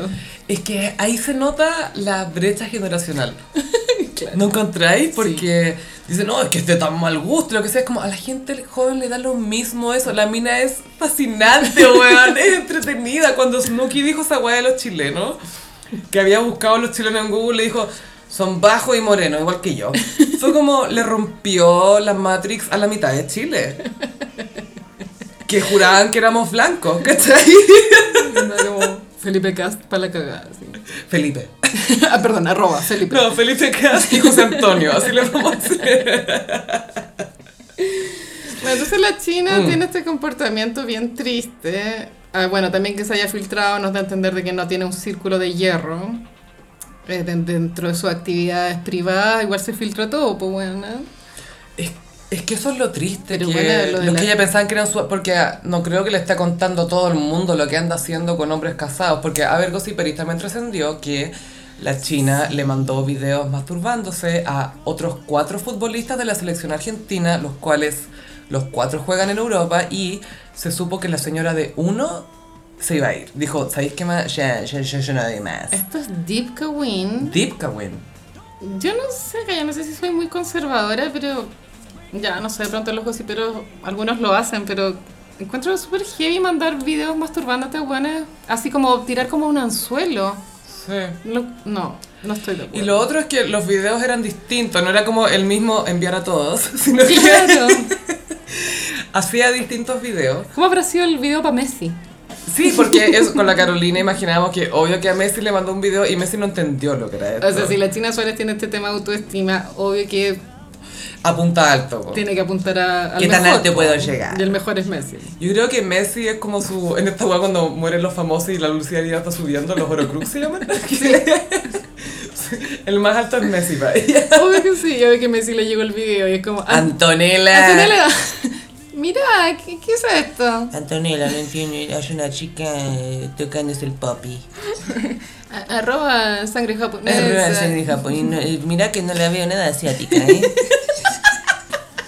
Tranqui, amor, seguí dominando el balón. Y Antonella ahí bloqueando toda la... Lo que bueno, Antonella, weón, tiene un disco satelital que bloquea todas las weas que vienen de Argentina, sí. Ay, yo creo que Messi es muy fiel. Ojalá que sí. Yo creo que sí. gallo. O sea, ojalá que la relación que tengan se entiendan y se lleven bien. Eso, le deseo que en, en, el, en la wea que se armaron ellos que se entiendan. Eso es lo que le deseo. Pero peligrosa esta mujer, Gaya. Sí, Gaia. Y bueno, eh, ella llamó a una como especie de Jennifer Warner argentina. Que se llama Janina La Torre. Tiene muy mala fama. Sí, que ella también tiene mala fama en Sí, Argentina. sí. Pero ella fue cornuda, es decir, que una mujer le hizo cosas a ella a través de su marido. Decía, fue el polvo más largo de mi marido. Él no pensaba que se iba a meter en algo así. Bueno, y entre comillas, eso es cierto. De repente, yo creo que varios hombres deben tener como una aventurilla, como se vio épicamente en eh, la de Atracción Fatal, la película. sí. Como que, ay, filo, esto es un polvo de fin de semana y todo. Y es como, weón, no, Atracción Fatal. Yo odio a los hombres en ese aspecto, como que son súper compartimentados, como que son capaces de tener relaciones paralelas, pero como que la vida principal, según ellos, no está afectada. Aquí, aquí quiero citar a Jerry Seinfeld en uno de sus episodios de comediantes en autos yendo a tomar café, Comedians in Cars Getting Coffee en Netflix, Que todo esto salió una nueva temporada. que le dice a un amigo, ¿qué decisión buena ha tomado tu pene? Le dice como, dime una decisión buena que haya tomado tu pene. Oh, vamos para allá, hoy sí voy a ir para allá. Como, dime una decisión buena que haya tomado tu pene. Y ella como una mujer experimentada, opina que los hombres pierden la cabeza por la cabeza del pene, weón. Es, es- es que es una cabeza a la vez. O la otra, no. Una no- o la un- otra, no las dos al mismo tiempo. Decide qué cabeza, es como eso- esos estudios que decían, lo mejor que podías hacer antes de una decisión importante como hombre es masturbarte. Ya sea una reunión, ya sea un llamado telefónico, lo que sea, mastúrbate antes y después hazlo. En ese aspecto lo encuentro súper peludo ese hombre, weón. Como que... Yo creo que debe ser súper limitante. Y, y por eso me parece impresionante que hayan moldeado el mundo teniendo pico. Que estoy Muy como. ¿Cómo lo hicieron? ¿Cómo hicieron todo esto teniendo pico? O sea. El, el poder de la fuerza bruta, vos, weón. Hombre culiado, weón. Hombre culiado. Filo, la cosa es que China Suárez llamó a Janina La Torre. Y según Janina, mientras hablaban por teléfono, China Suárez estaba comiendo algo. Decía, Es la segunda vez que te llamo, porque vos siempre sos la que da las primicias. y Janina le dice, Porque me llegan, no las salgo a buscar, no me interesas. Toma un consejo, China. Es muy triste que a la edad que tenés, cuídate, protegete, sos actriz. Se habla más de tu concha que de tu carrera. Porque es así. En todos los programas hablamos de tu vida sexual. Si ganás tu premio, nadie sabe nada. Es verdad. es verdad, po. Sí, pues porque, por ejemplo, Kim Kardashian se hizo conocida por un video porno, pero después nunca más tuvimos noticias de su sexualidad, ¿cachai? De, la, de hecho, curiosamente, la Kim, entre comillas, la más asexuada. Sí, es, es privada en ese Es más aspecto. privada en ese sentido, sí. Como que de repente se tira un comentario, pero no es. Bueno, No también, es como Chloe, ¿cachai? no sé si está en la pauta, pero tengo una hipótesis sobre eh, la relación de Pete Davidson con la Kim Kardashian, pero filo. Ah, sí, bueno, lo incluimos, por supuesto. Pero la cosa es que la, la China llamó a esta galla y se pusieron a pelear por teléfono. Eh, Fue un palabreo de aquellos, digno de Fausto. Brígido, Lo- brígido. Sí, que los argentinos son muy buenos para hablar, esto ya lo, lo hemos recalcado en el gossip. Y la China Suárez quedó muy mal parada con esa llamada. Salió para atrás.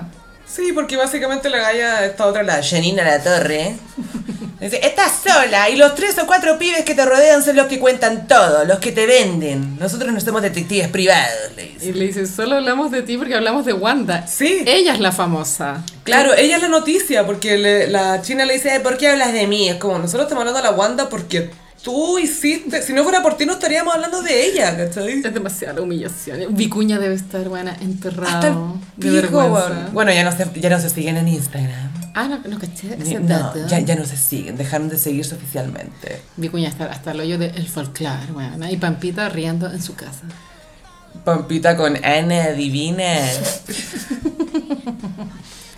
Y el Robert. Que- y, y el marido, y su marido.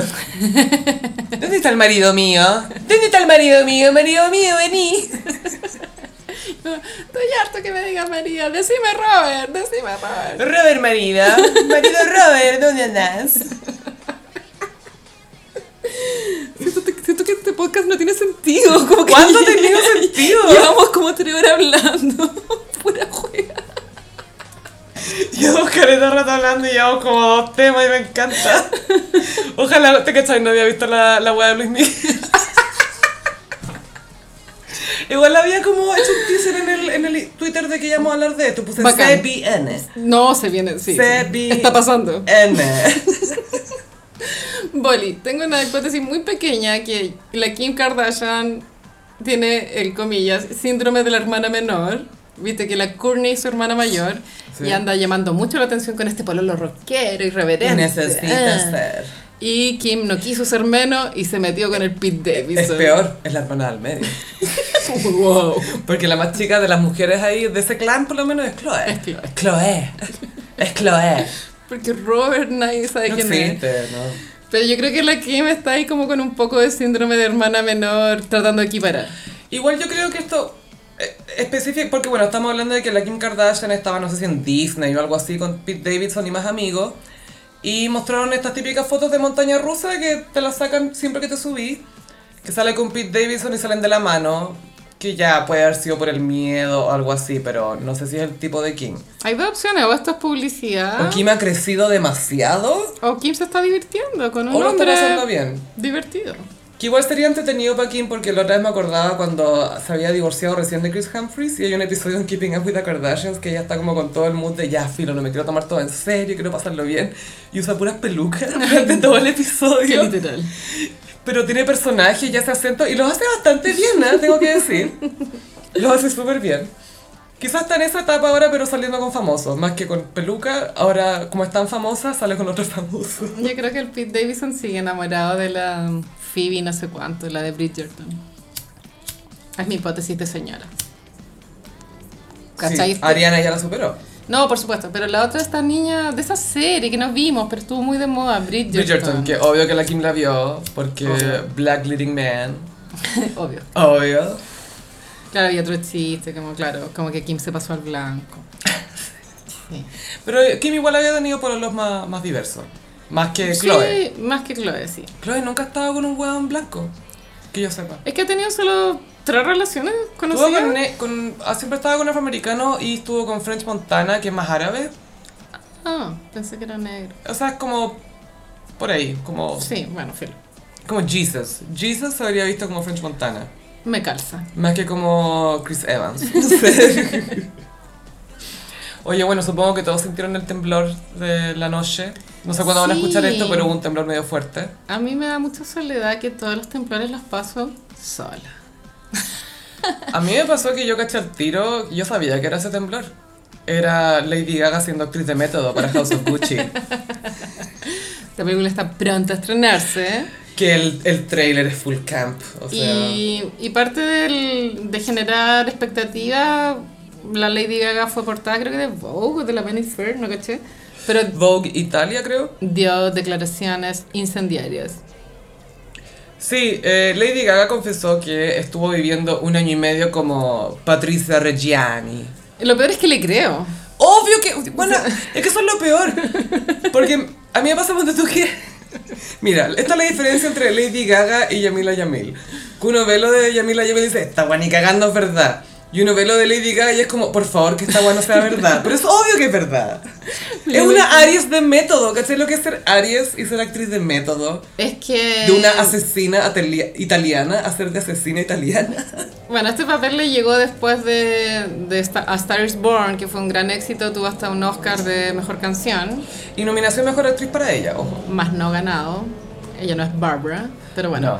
Eh, obviamente se pasó a caca, pues bueno, dijo, ah, soy una gran actriz y ahora voy por el premio principal, Mejor Actriz. Que sí que eh, se puso a, hacer algo que haría solo Jim Carrey. Dar un jugo de un año y medio. Es como Jared Leto. Bueno, que Jared Leto también aparece en la película.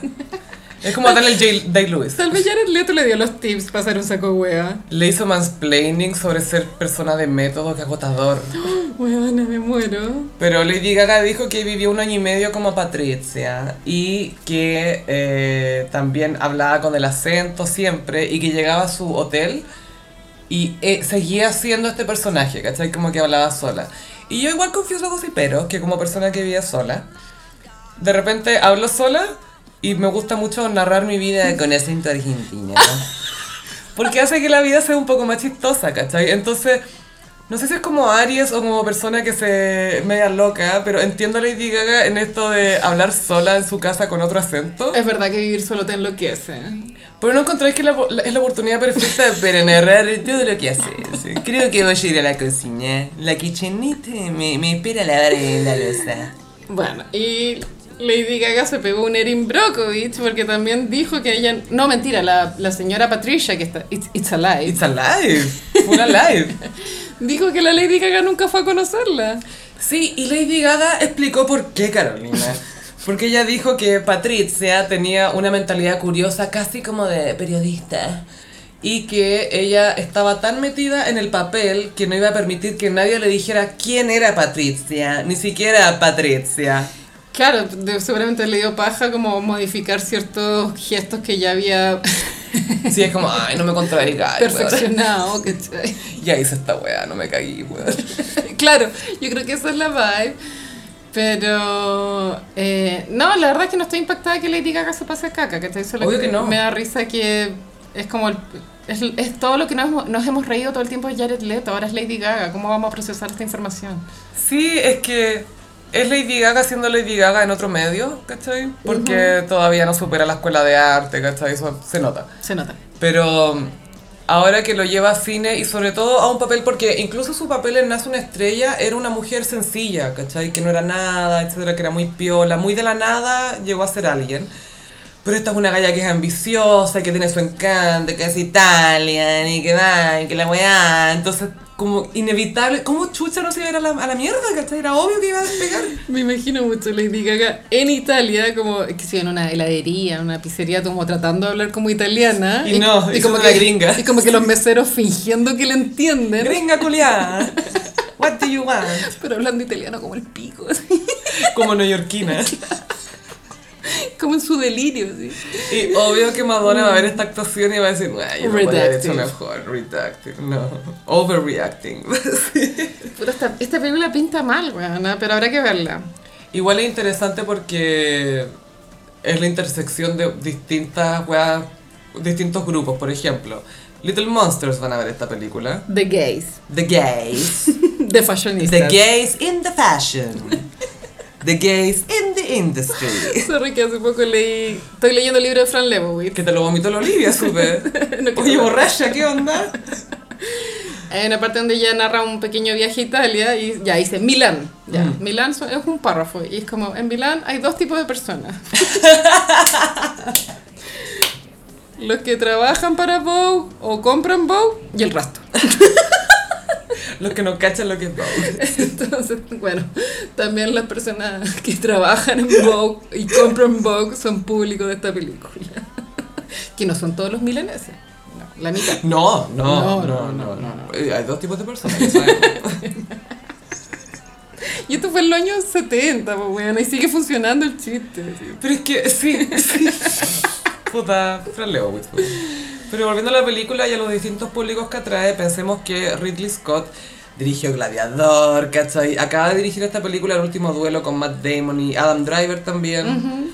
Em, y que, claro, toca otros géneros, pero que es un director súper respetado por boomers. Sí. Pero como la historia es full para the gays, ¿cachai? Como que van a... Un crossover. Es un crossover, Un crossover cultural. Esto es más que Avengers, no sé qué chucha. Esto es... Esto es más que el dueto de Luis Miguel con Mariah. Esto es más que... Esto es más que gringos pensando que Luis Miguel es Juan Gabriel, ¿cachai? Esto es House of Gucci. Y la cosa es que se nota que Lady Gaga está hambrienta por ese Oscar a Mejor Actriz. Es que ella quiere ser Barbara. Pero em, nunca a mí me deja impresionar el- la cantidad de cringe que Lady Gaga es capaz de entregar. A pesar de ser una estrella, es la raja, pero siempre es cringe. Pero weona. no encontré que eso es un poco su superpoder. Su brand, Dark Cringe. Es como su poder, es como sí. Soy Te estoy dando cringe y adivina qué, aquí hay un poco más, ¿cachai? Como que siempre hay cringe para dar. Es tan cringe la weona. La caga. Es la cagada. Pero como que se lo respeto tanto. Es tan. Ay, esa campaña para Joe Biden que salía al lado de la camioneta como redneck. No sé. El tan- disco Joan mismo. Joan entero. O sea, ese gorro culiado, weón. Pop. ¿Qué fue esa weá, weón? Basta. ¿Qué fue Judas, weón? Todavía no entiendo qué fue Judas. Oye, cuando, salió Judas. Yoda, Yoda, Yo, ¿qué? ¿Qué? ¿El mago de Oz? ¿Qué? ¿Cuervos? Pepino como, ¿por qué tengo ganas de apagarle el volumen? ¿Soy un boomer acaso? ¿Por qué tengo ganas de ser satánica? De ahora en adelante. Quiero traicionar a alguien por 30 pesos de plata. Y el video de Mary the Night, que es solo para fans only, concha tu madre el cringe. Ay. Pero me gusta, me gusta, Sí. me gusta. Sí, alguien tiene que hacerlo. Y para eso está Lady Gaga. De pronto Madonna por eso se volvió tan cringe, weona, para hacerle competencia a Lady Gaga en el cringe. Yo creo que, claro, Madonna vio, no sé, el video de Poker Face y dijo, oh, ya sé para dónde va esta weona, yo ya cacho para dónde va, ya, ya, ya, ya, ya, ya sé lo que tengo que hacer, ya. Dar cringe, Sí. Mientras acariciaba a un gato sin pelo, así. Ya sé para dónde va esta weona. ¿Creéis que no sé? Yo, yo inventé estos caminos, weona. Estos caminos que tú estoy andando, yo los inventé. Obvio que en su mente es así. Obvio. Obvio. Es como que se siente seguir mis pasos, así como cualquier weona que conoce. Heavy. Madonna. Madame X. Sí, Madame X, pues bueno. Yo ya superé esa etapa, lo dejé ir. Solté. Pero. La psicóloga me lo dijo. Suelta Es que eso te iba a decir por un tema de supervivencia personal, como que necesito. Solté Madame X. Lo solté. Volvimos a DNA, entonces, ¿dónde estamos? Yo siempre Confessions. Confessions, forever. No, pero fuera web en el Spotify, obvio que el, el resumen del fin de año, obvio que de nuevo me va a salir Confessions, pues bueno, así lo escucho día por medio. la wea buena.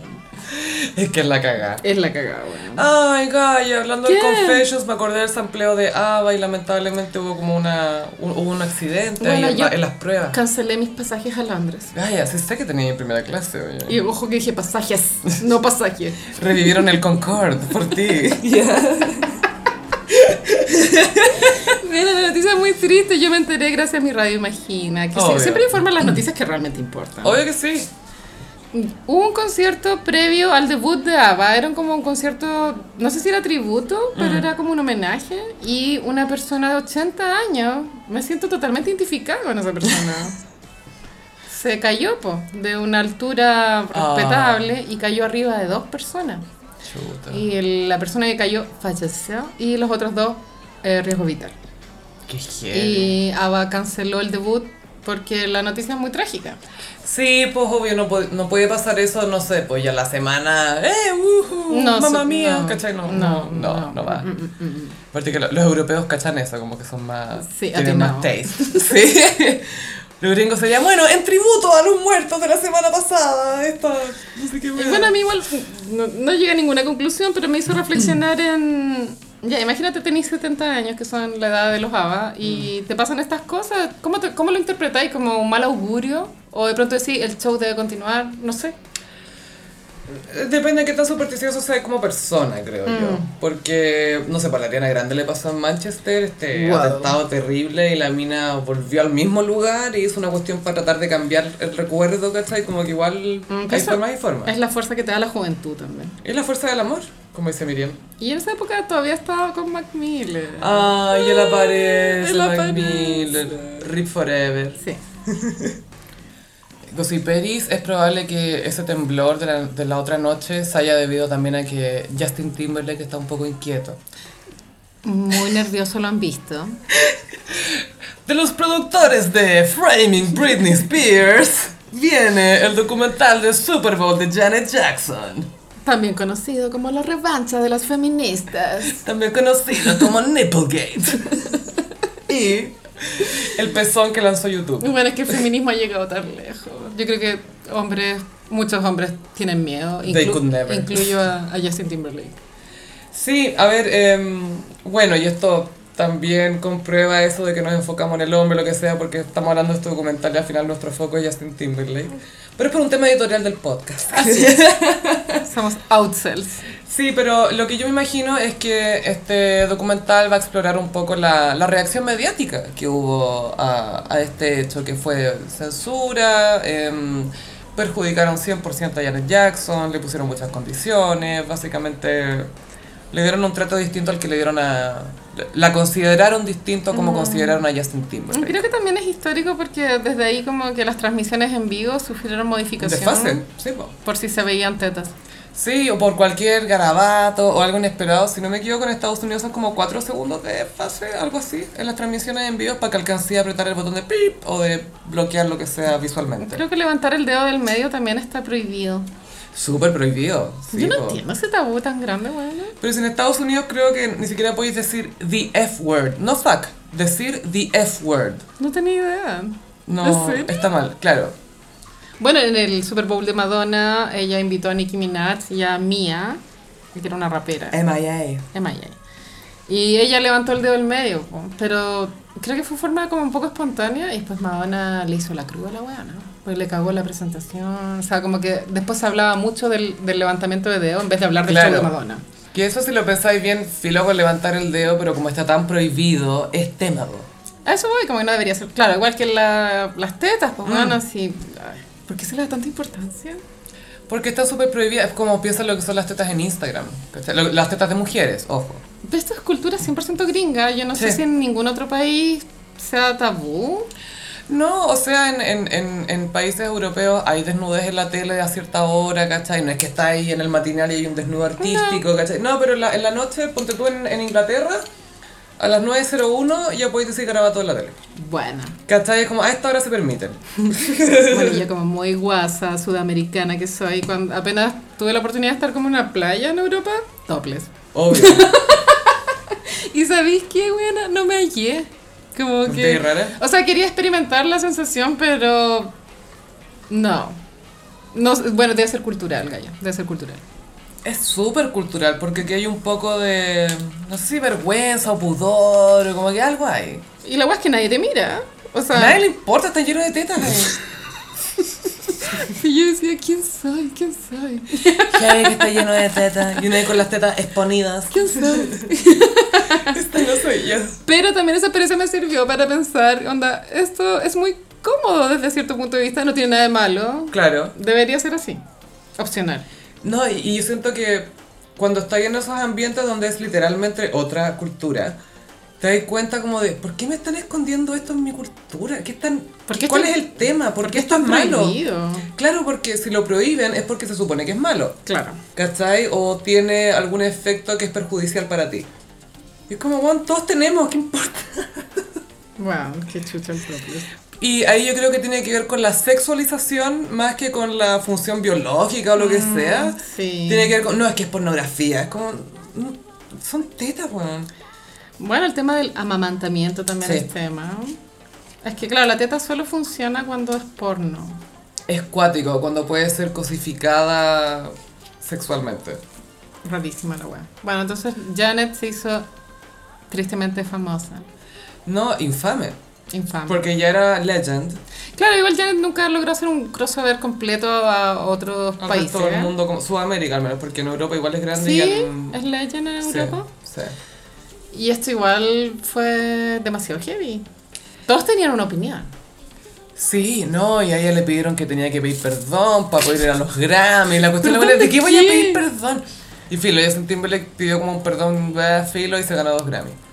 Eh, incluso tiró como tallas al respecto en su discurso. Igual con respeto a Janet, pero si esa presentación no hubiese habido teta, pasaba cola en la historia. Si Da lo mismo. Esa presentación fue muy mala. Era mala. Salía Kid Rock, Eran como cuatro weones. Nelly. Sí. Justin Timberlake. Aerosmith también, Ponte tú. creo. Da lo mismo. Algo así. Pero eran como cinco o cuatro bandas. Sí. Y era muy un medley discotequero, vamos a cerrar la disco. Sí, bueno, que el Super Bowl fue creciendo con los años, eso también es cierto. Sí, entendieron Eh, mejor el show. A partir de esto también, ojo, a partir de este, de este incidente también remodelaron un poco. No olvidemos Diana Ross, bueno. Es que eso fue previo y ahí dejó la cagada y ahí quedó la zorra. po, weón. 12 cambios de vestuario Eso en helicóptero. Fue muy para The Gays. A mí eh, me encanta que eso haya calado tan hondo en ti esa, el, el show de Diana Ross. Amo, amo esa weá, que no puedo creer que la weá sea con luz de día y la weona se cambie de ropa 20 veces. Y, no- Y se va en helicóptero. y se weona, ¿qué? Se va en helicóptero y no vuelve al bis. Y después unos weones juegan fútbol. No tiene sentido. Amo. Legend. Mi género favorito de ficción es Diana Ross en el Super Bowl. Igual esto es deep gay culture. Deep. Yo Tolkien jamás habría imaginado algo así, ¿cachai? Pero, pero, ya, pero, solo por lo repetitiva, pero Sí. ¿a quién se le puede imaginar que Diana Ross es buena idea ponerla en el medio de un partido de fútbol? Acá la gente tiene contusiones, ¿cachai? Acá a la ¿Cómo? gente se les daña el Este es el cerebro. paraíso hétero. Esta weá no Y tiene medio, sentido. something for the gays. 20 cambios de vestuario en 3 minutos, weón. Ay, quédate. No sé, pero si no lo han visto tienen que verlo. Lo hemos comentado ya. Tienen que verlo, pero sobre todo por la salida en, en helicóptero, que ya fuera el chiste, es de las mejores salidas de escenario que han existido en la historia del show. No se me ocurre una mejor. No. Piñera, serio? Piñera could never. He could never. Se caería el helicóptero, weón. Se, se enredaría en el vestido, weón. Diana Ross inspiró la salida del presidente de la Rúa de la Casa Rosada en Buenos Aires, se sabe. Esto Shakira lo sabe, Shakira lo sabe. Lo vi en un TikTok. Ya mezclando todas las weas. Ya, entonces va a haber un documental. Bueno, Sí. hace, en un, hace un par de capítulos atrás también comentamos que iba a haber un, un documental de la vida de Janet. Que ella llevaba preparando los cinco años. Este es producido por ella. Este es otro documental. Este es otro documental Claro. del equipo del New York Times que hizo Framing Britney que Spears. solo se enfoca en el Nipplegate. Ni plegate. Sí. Porque el, el tema es el pezón más que la teta en es sí. el Super Bowl. Es, es ese Super Bowl y como el, el efecto mediático que tuvo. A lo que voy es que la censura va por el pezón, no como por... Es netamente el niple, no porque se le ve la pechuga, pechuga, porque ¿cachai? vemos busto en todas partes, en bikinis micro, etcétera, en línea de Kylie Jenner, Kylie Swim. Kylie Swim. Eh, Pero, eh, pero es mostrar el pezón, eso es lo prohibido. Llamó la atención que tenía un piercing. Bueno, eran los años 2000, la gente era más cerrada. Pero ella igual tenía, siempre era como de piercing ella. Sí. Entonces era como, a mí no me fue como, ay, que tiene el pezón, era como... Apoyo, Gaya, pero los boomers. Sí, Los no, boomers. no. Y por lo mismo, porque tenía ese piercing, la gente pensaba, ah, quería que se le viera. Y es como, los piercing uno lo usa aunque la gente los vea o no, ¿cachai? Así es. En fin. Y por última vez, pasamos a la sección El Gossip tiene auspicio. Gossiperi, les queríamos agradecer sus testimonios. Llegaron un par más que ya los vamos a leer. Estamos trabajando con la campaña que se llama La Obesidad que no ves y que pueden encontrar más información en www.laobesidadquenoves.cl y que esta es una campaña que nos gusta mucho porque más que una mención es una oportunidad para trolear al Estado. Sí, espero. Y creo que sería muy genial que hicieran clic en la obesidad que no ves. Sí, porque hay harta información no solamente sobre tratamientos ni nada, sino que también sobre cifras, que es algo que les habíamos adelantado que les íbamos a contar. ah, les íbamos a contar porque, claro, como les habíamos dicho antes, eh, esto es un tema que es súper prevalente ahora y que es importante que lo... porque ya se ha acabado el tiempo para medidas preventivas, o sea, esto es algo que hay que lidiar Sí. right now. Así es. Entonces les quería comentar un poco sobre las regiones y comunas más vulnerables.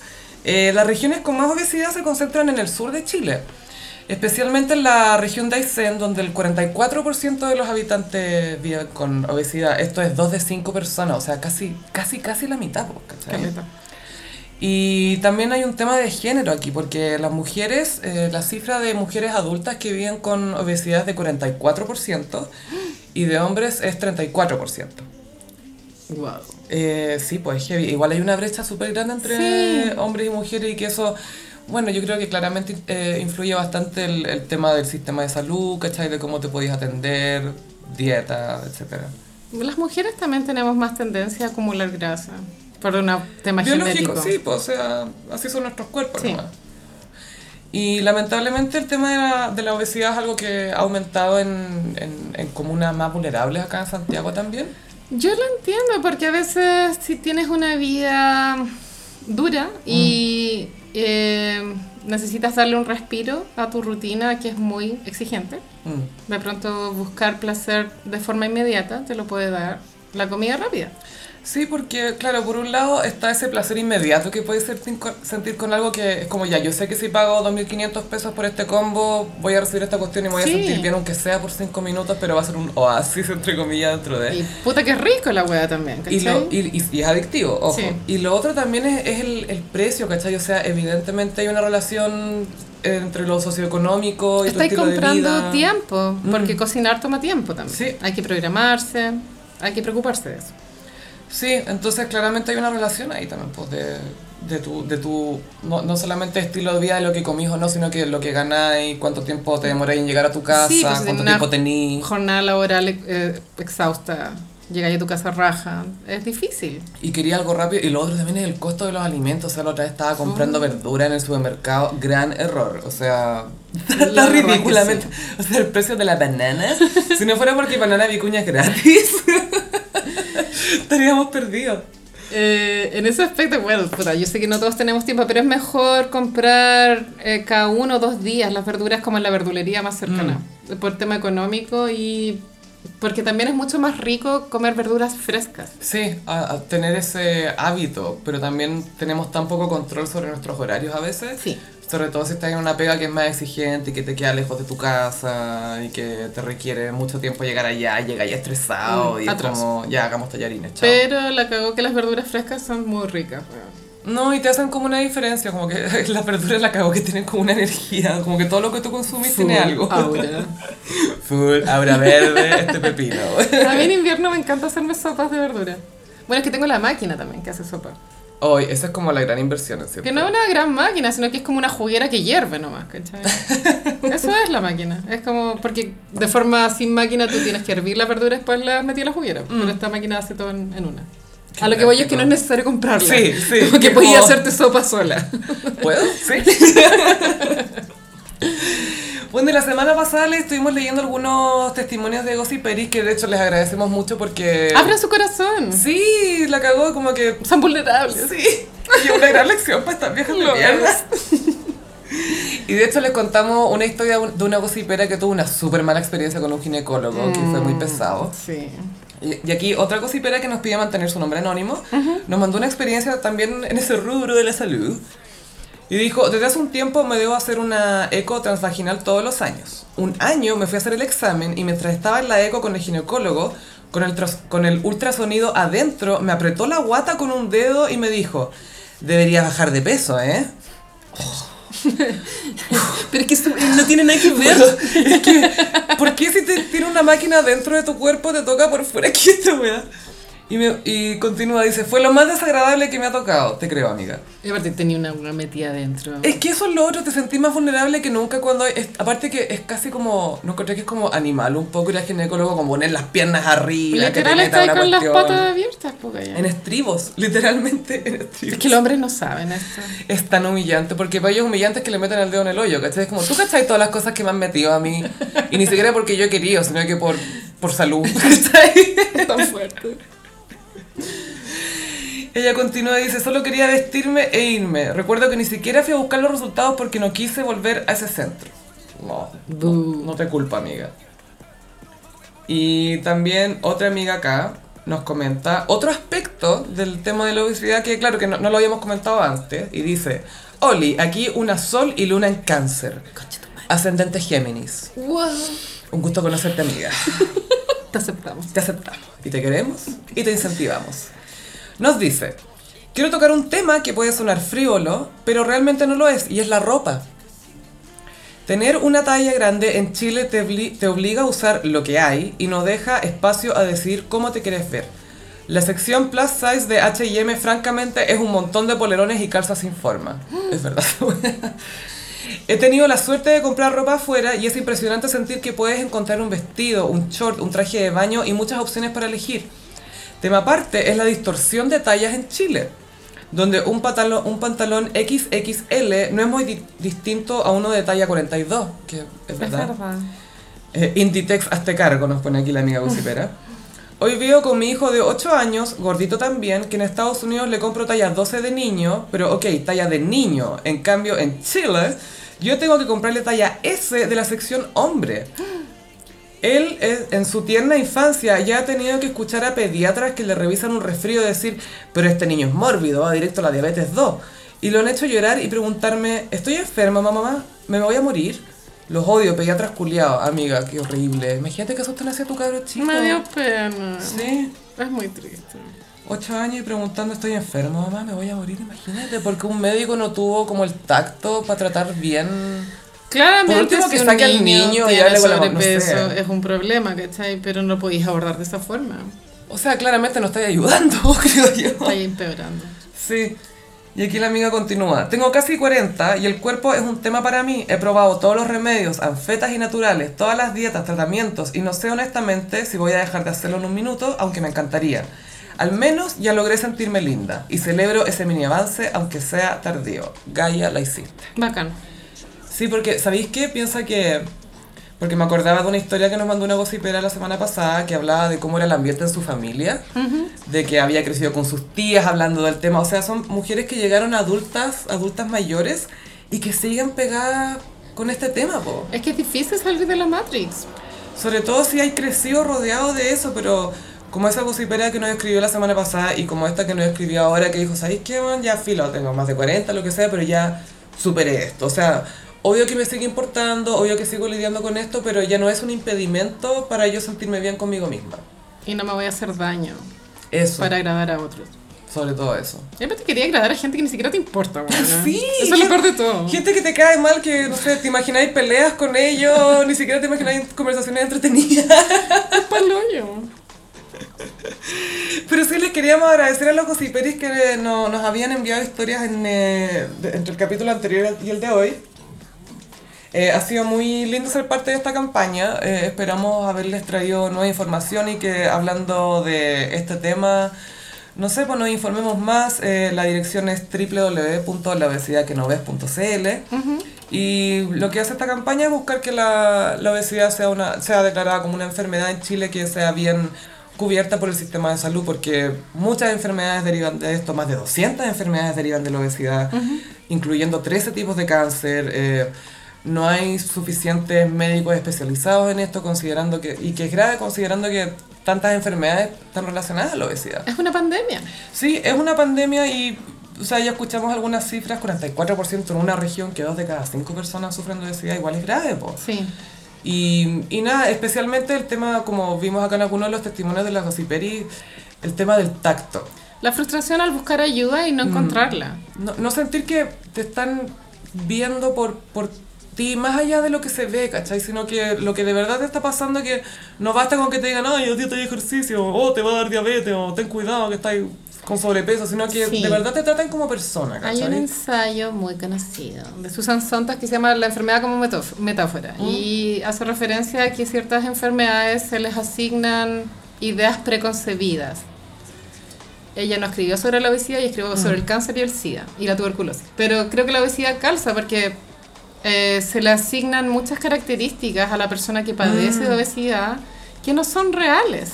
Son prejuicios al final. Son prejuicios y no se aborda el tema desde una mirada científica, como más, eh, no tanto ju- como juzgar al, Mm. al enfermo. Más humana, como más de... Como que la persona no está como viviendo una guerra, no está luchando. Es como, bueno, es una enfermedad, tratémosla como tal y saquémosle como todo el prejuicio también. Y que la persona es más que eso. Porque Claro. eso también le pasa a muchas personas que viven con obesidad, que lo- los ven como esto. Y es como, o sea, bueno, yo tengo una personalidad, ¿cachai? Tengo intereses, tengo cosas que quiero hacer, tengo toda una vida. y sin sea- embargo siempre me ven como esto.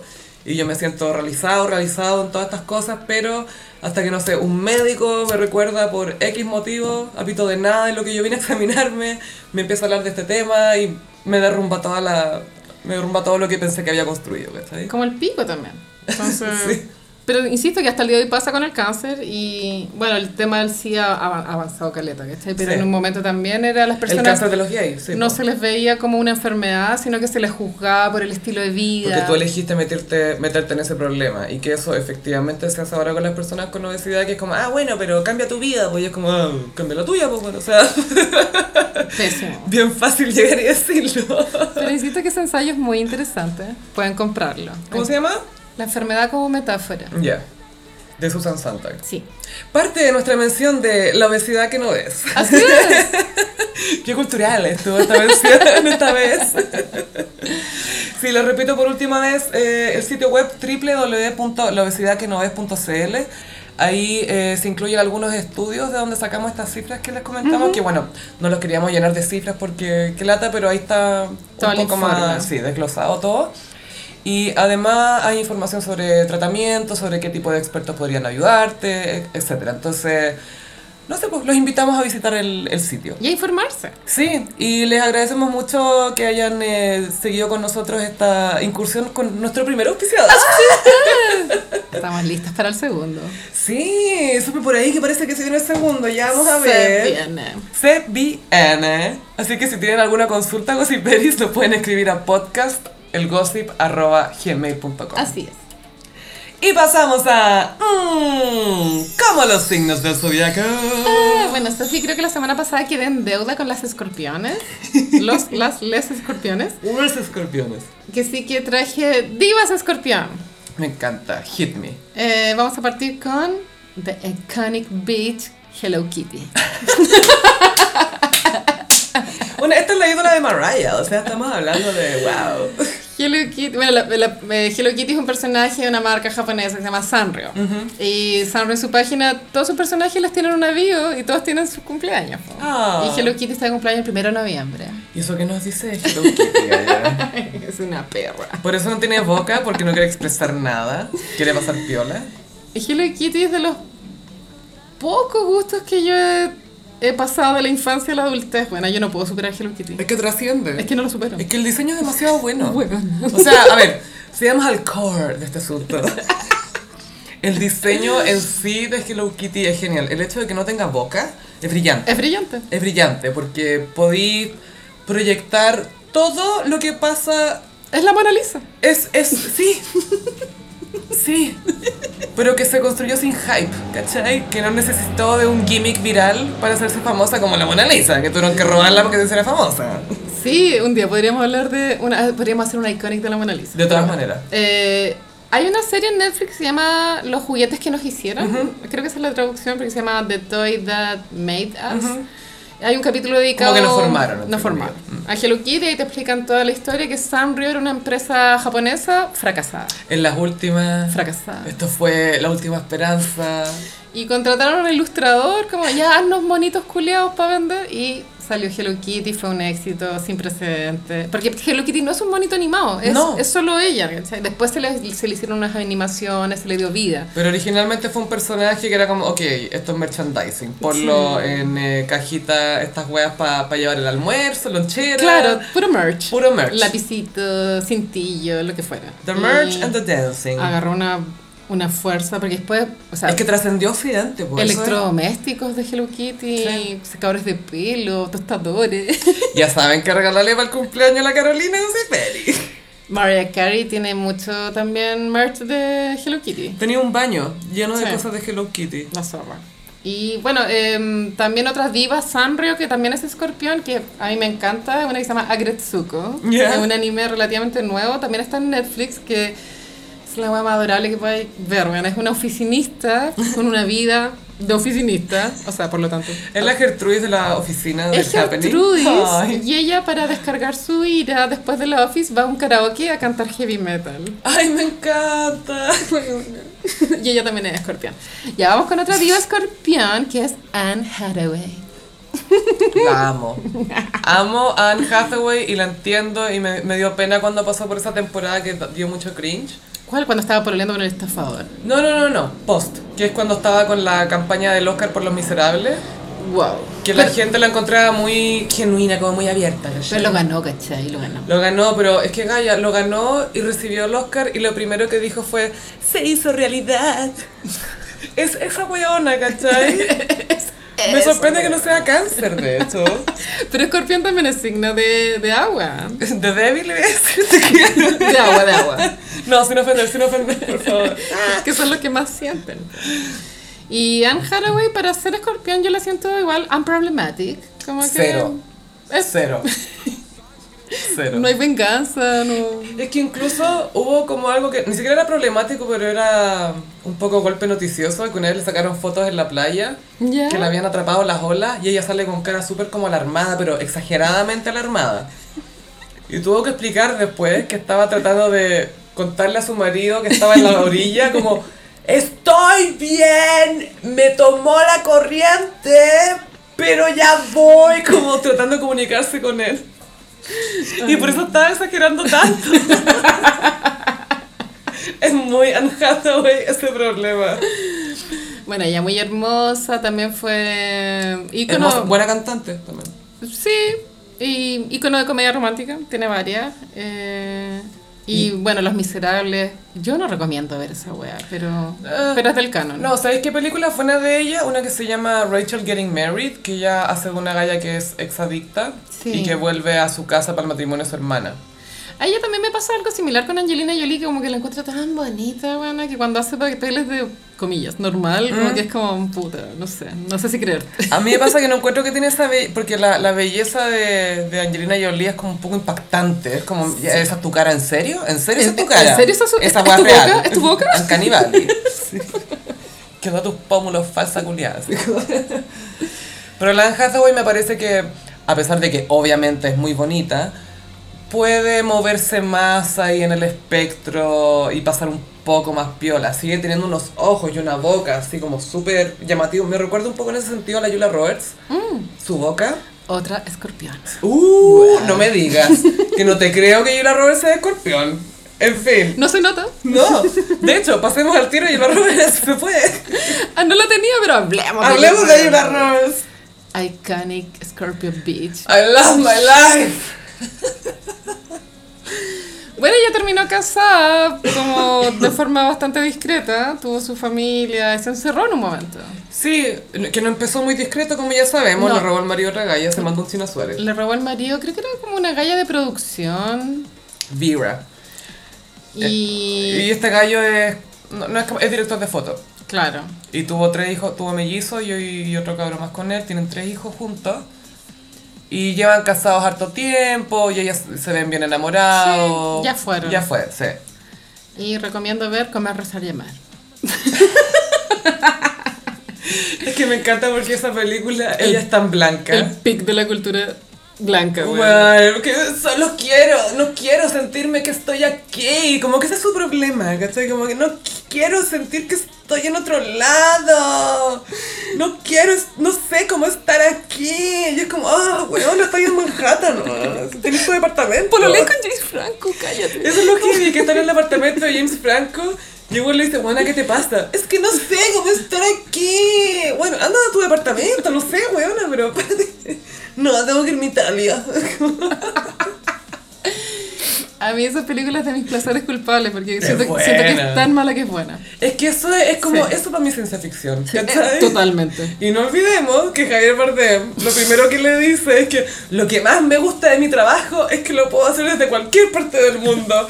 Y 10 minutos antes que se acabe la película, la No. Gila Reyes le dice, oye, vente conmigo. No, es que no puedo irme de acá por mi trabajo. No, es que no me puedo ir de Bali, no. Eso es full hetero. Heteros culiados. Que te dicen, no, si yo acá puedo. No, es que sabes que no puedo. No, si yo sería tu amante. No, no. No, yo sería, no. yo feliz, no. No. pero es que no, tengo que estar güey, no puedo, no puedo. Pasaron 48 horas desde que me dijiste una weá y la otra. Me dijiste que era el amor de tu vida cuando te conocí. Y ahora vamos con otro Unproblematic Scorpio, que es Kendall Jenner. O sea, sabe Oye, que... Lo problemático de ella es que no es problemática. Y si lo pensáis desde ese punto de Es vista, muy problemático. porque no calza en el clan. Es muy Yo- tranquila. Creo que to- todas las personas escorpión como que miran a Kendall Jenner como, a ver, ¿cuándo? ¿Cuándo? Es cosa de tiempo. A ver, ¿qué es lo que no sabemos aquí? Bueno, Kendall Jenner eh, ha, de- ha dado declaraciones un poco incómodas. Por ejemplo, que ella se ganó su lugar en el modelaje gracias a que ella era ella, no porque ella viniera de, un- de una familia famosa. De hecho, Pucha amiga. ella contó que en sus booking, no sé cómo se llaman esas cositas que tú repartís cuando querís modelar el portafolio. ella no ponía su apellido, Gaia. Entonces nadie, pero Sophie escucha. Nadie la reconoció. Nadie sabía que era una Jenner. Ah. Y por eso consiguió los trabajos. Y es como, bueno, No, de hecho, cállate, nadie weón. sabía que era una Jenner porque pensaban que era una Kardashian. Entonces, por eso le daban. Cuando los famosos tienen tan poca conciencia de sus privilegios, molesta. Porque por último, si estuvierais consciente, para el resto sería más aceptable. ¿cachai? Es que sí, pero la- las Kardashian y las Jenner tienen esa cosa, por ejemplo, ya. Las Kardashian cuando hablan del tema de cómo se mantienen. Oye, yo voy al gimnasio todos los días Me y como bien, ya es como, amiga, te creo que lo así, pero también tenéis todo un equipo de gente, podéis costear una buena alimentación, lo que hablábamos recién en la mención, el tema Ajá. de tener acceso a una dieta Chef. nutritiva, chef, nutricionista, Una persona que vaya al supermercado. cirujano plástico, Todo. Masaje. all of the shit. Todas esas cosas, masaje reductivo. Toda esa mierda. ¿Cómo se llama esa cuestión del, del cuerpo Fiorella? ¿Cómo se llama la No sé, la faja. No, Skims.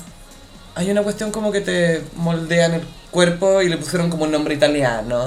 para que pase Ah, piola. Había un centro de eso como en Colón con Manquehue. Ya, hay uno de estos en Vitacura con el río este, no sé. Pero no era. sé bien qué te Cerca harán. Costanera Center. De pronto te ponen como unos masajes. O sea, te ponen unas cosas que te moldean como unas fajas, no sé qué chucha, pero tenéis que ir siempre o si no se pierde el efecto. Y ese es el negocio. como todo en la vida. La penúltima diva escorpión que elegí es Rachel McAdams, Ay, muy talentosa ella también. conocida por Mean Girls. Y Diario de una Pasión. Esa es la comedia romántica. No, no, no es comedia romántica, es película romántica, pero es la favorita de muchas mujeres. No la mía, pero es como esas películas como, wow. Qué calondo. De calondo. y si tú igual la analizáis, es súper funable. Pero ¿sabéis cuál es mi teoría de por qué es tan famosa? ¿Mm? Entre mujeres hetero especialmente. Porque al final, más allá de Ryan Gosling y la química que tiene con la Rachel McAdams y todo, es una señora que se le olvidó su marido y el marido sigue ahí, ¿cachai? La zorra. Y que el marido quiere recordarle, oye, nosotros nos amábamos, ¿cachai? Porque todas queremos creer que nuestro marido va a hacer eso y que no se va a mandar a cambiar apenas se nos olvide su nombre, ¿cachai? yo mío va a ser así, tú me leerías el diario de nuestro amor, ¿cierto? De sí, sí, sí. Caleta. Te gustaría por jugando fútbol a los 80, No, ya se casó con la segunda mujer. Que tiene 22, Obvio. Ay, no, tuvo a su hijo nieto. Eh, bueno, ella también es demasiado bonita y es buena actriz, tiene tu range. Tiene mucho range. Ella, claro, podría haber tenido una carrera bien estratosférica, podría haber sido un poco como Anne Hathaway, o podría haber tenido como una gran, gran, gran carrera, pero se fue un poco por papeles más piolitas y rechazó algunas cosas. Y de hecho, el diario Una Pasión era para Jessica Simpson. Ay, deja pensar eso. Jessica Simpson rechazó el papel de esta chica sureña linda, que igual le calzaba bien, encuentro en ese sentido, pero Sí. yo creo, no sé si habría sido tan buena actriz como... Porque igual, a ver, si tú veis el guion en sí de Diario de una Pasión es como bien básico, pero tenía estos dos actores que hacen harto con lo poco que les dan y eso eleva el material, ¿me entiendes? Ryan Gosling. Sí, po. pero la, la Jessica Simpson rechazó el guion, re- rechazó la película, perdón, porque tenía una escena de sexo. Jessica Simpson se ha ganado mi respeto el último tiempo. Es que su libro fue muy bueno. Sí, pero esta semana viste que subió una foto de su aniversario de sobriedad. Heavy. Y me encanta como que haya mostrado como algo tan real, porque te hace un poco pensar como, wow, estas vidas perfectas no existen. ¿Y sabéis que estaba leyendo un recap de su libro que se llama Open Book, libro abierto? Mejor, no. le- mejor Ah, título no. para una autobiografía. Eh, que empieza con esa, creo que ese mismo día que era como el Halloween, Sí. algo así. Y cuenta que ella va camino como una actividad de Halloween con los niños en el colegio y que ella en estos típicos vasos como de, como de café, Starbucks, Vodka. lo que sea, tiene vodka con agua de sabor y ella va disfrazada a una actividad escolar. Ella pico. Hecha pico, ¿cachai? Entonces dice, así es como uno piensa que se ve súper transparente al tiro, como que sabéis que por fuera, por- en Instagram se veía, ay, yo con mi disfraz y todo, pero bueno, estaba- era las siete y media y ya estaba curada. Qué heavy. Heavy. Y nos dijo la verdad de John Mayer, que fue muy agradable también. Y hablando de John Mayer, que nuestra próxima diva Scorpio es Katy Perry. Uh. Cumplió 37 hace poco y Orlando Bloom, ¿sabes qué? Como que siento que como que el cumpleaños que le hizo era bien padre. Yo creo que este buen es cagado. ¿Viste la torta? Bueno, era como para una persona, era súper chica. No, toda esta relación está construida para realzarlo a él. Porque ya, Halloween. Ella se vistió de jeringa, muy Katy Perry. ¿Cómo ser más literal? Ya sé, me voy a vestir de vacuna. Y él era el doctor Dilf, That I'd Like to Fuck. Porque Orlando necesita seguir sintiéndose deseable. Y por eso sube fotos pintando la pieza de la hija sin polera. Como, hey, soy un Dilf, hey, ¿quieres ¿eh? culiarme?" Es una gota ese hombre. Y bueno, Katy Perry no ha logrado como reinventarse desde Witness. Y, Pero sigue vigente en Instagram. Ahora hay rumor de que está grabando un nuevo disco. Esperemos que tenga otra perspectiva. No, y se entiende que está dedicada a su guaguita, pues, ¿cachai? Si la guaguita de Daisy tiene, es chiquitita, pues. Sí. Igual fue muy escorpión en su carrera la pelea con Taylor Swift, siento. swish, bitch. Una mierda esa canción, ¿no? O sea, Bad Blood tampoco es que era la gran canción, pero tenía más presencia. Siento que en la en las fiestas, no sé, pues la Blondie, cuando ponían swish, swish, como que the gays hacían un mercy dance, como un baile de misericordia, de piedad para Katie, para que no se sintiera mala, como ya, bailemos esta wea. Como ya, me voy a subir al cubo, ya, Amo el concepto Mercy Dance. Mercy dance, Obvio lo acabo de que- inventar. Obvio que Medellín de Madonna con Maluma, Que lanzó 20.000 mercy dances. con la cantidad de Mercy Dance. Ahí se inventó el concepto, creo, del Mercy Dance. ¿Cómo era el coro de esa weá? Ni siquiera me acuerdo. Era Mercy Dance. Oh, que tu madre Medellín. Ya. Y para terminar, una diva chilena, Fran García Huidobro. Ah, fue escorpio. La dama de hierro. Oh, yeah. Pero igual aquí le tenemos buena a la Fran. Le tenemos buena a la Fran y... Pero eh, problemática Scorpio Energy, ¿o ¿no? Ella le dio problemas al verdadero Diego Boneta, no al Diego Boneta que salió en la serie como Diego Boneta, sino que al Diego Boneta hace de Luis Miguel en la serie de Luis Miguel producida por Diego Boneta. Cuando vino a Chile, ¿te En- acordáis en que la gala, En la última gala. la última gala, Sí. the last gala, A mí me da pena pensar en eso. ¿Por qué Ridley Scott en vez de dirigir el último duelo no dirigió la última gala? ¿Te cachai una película?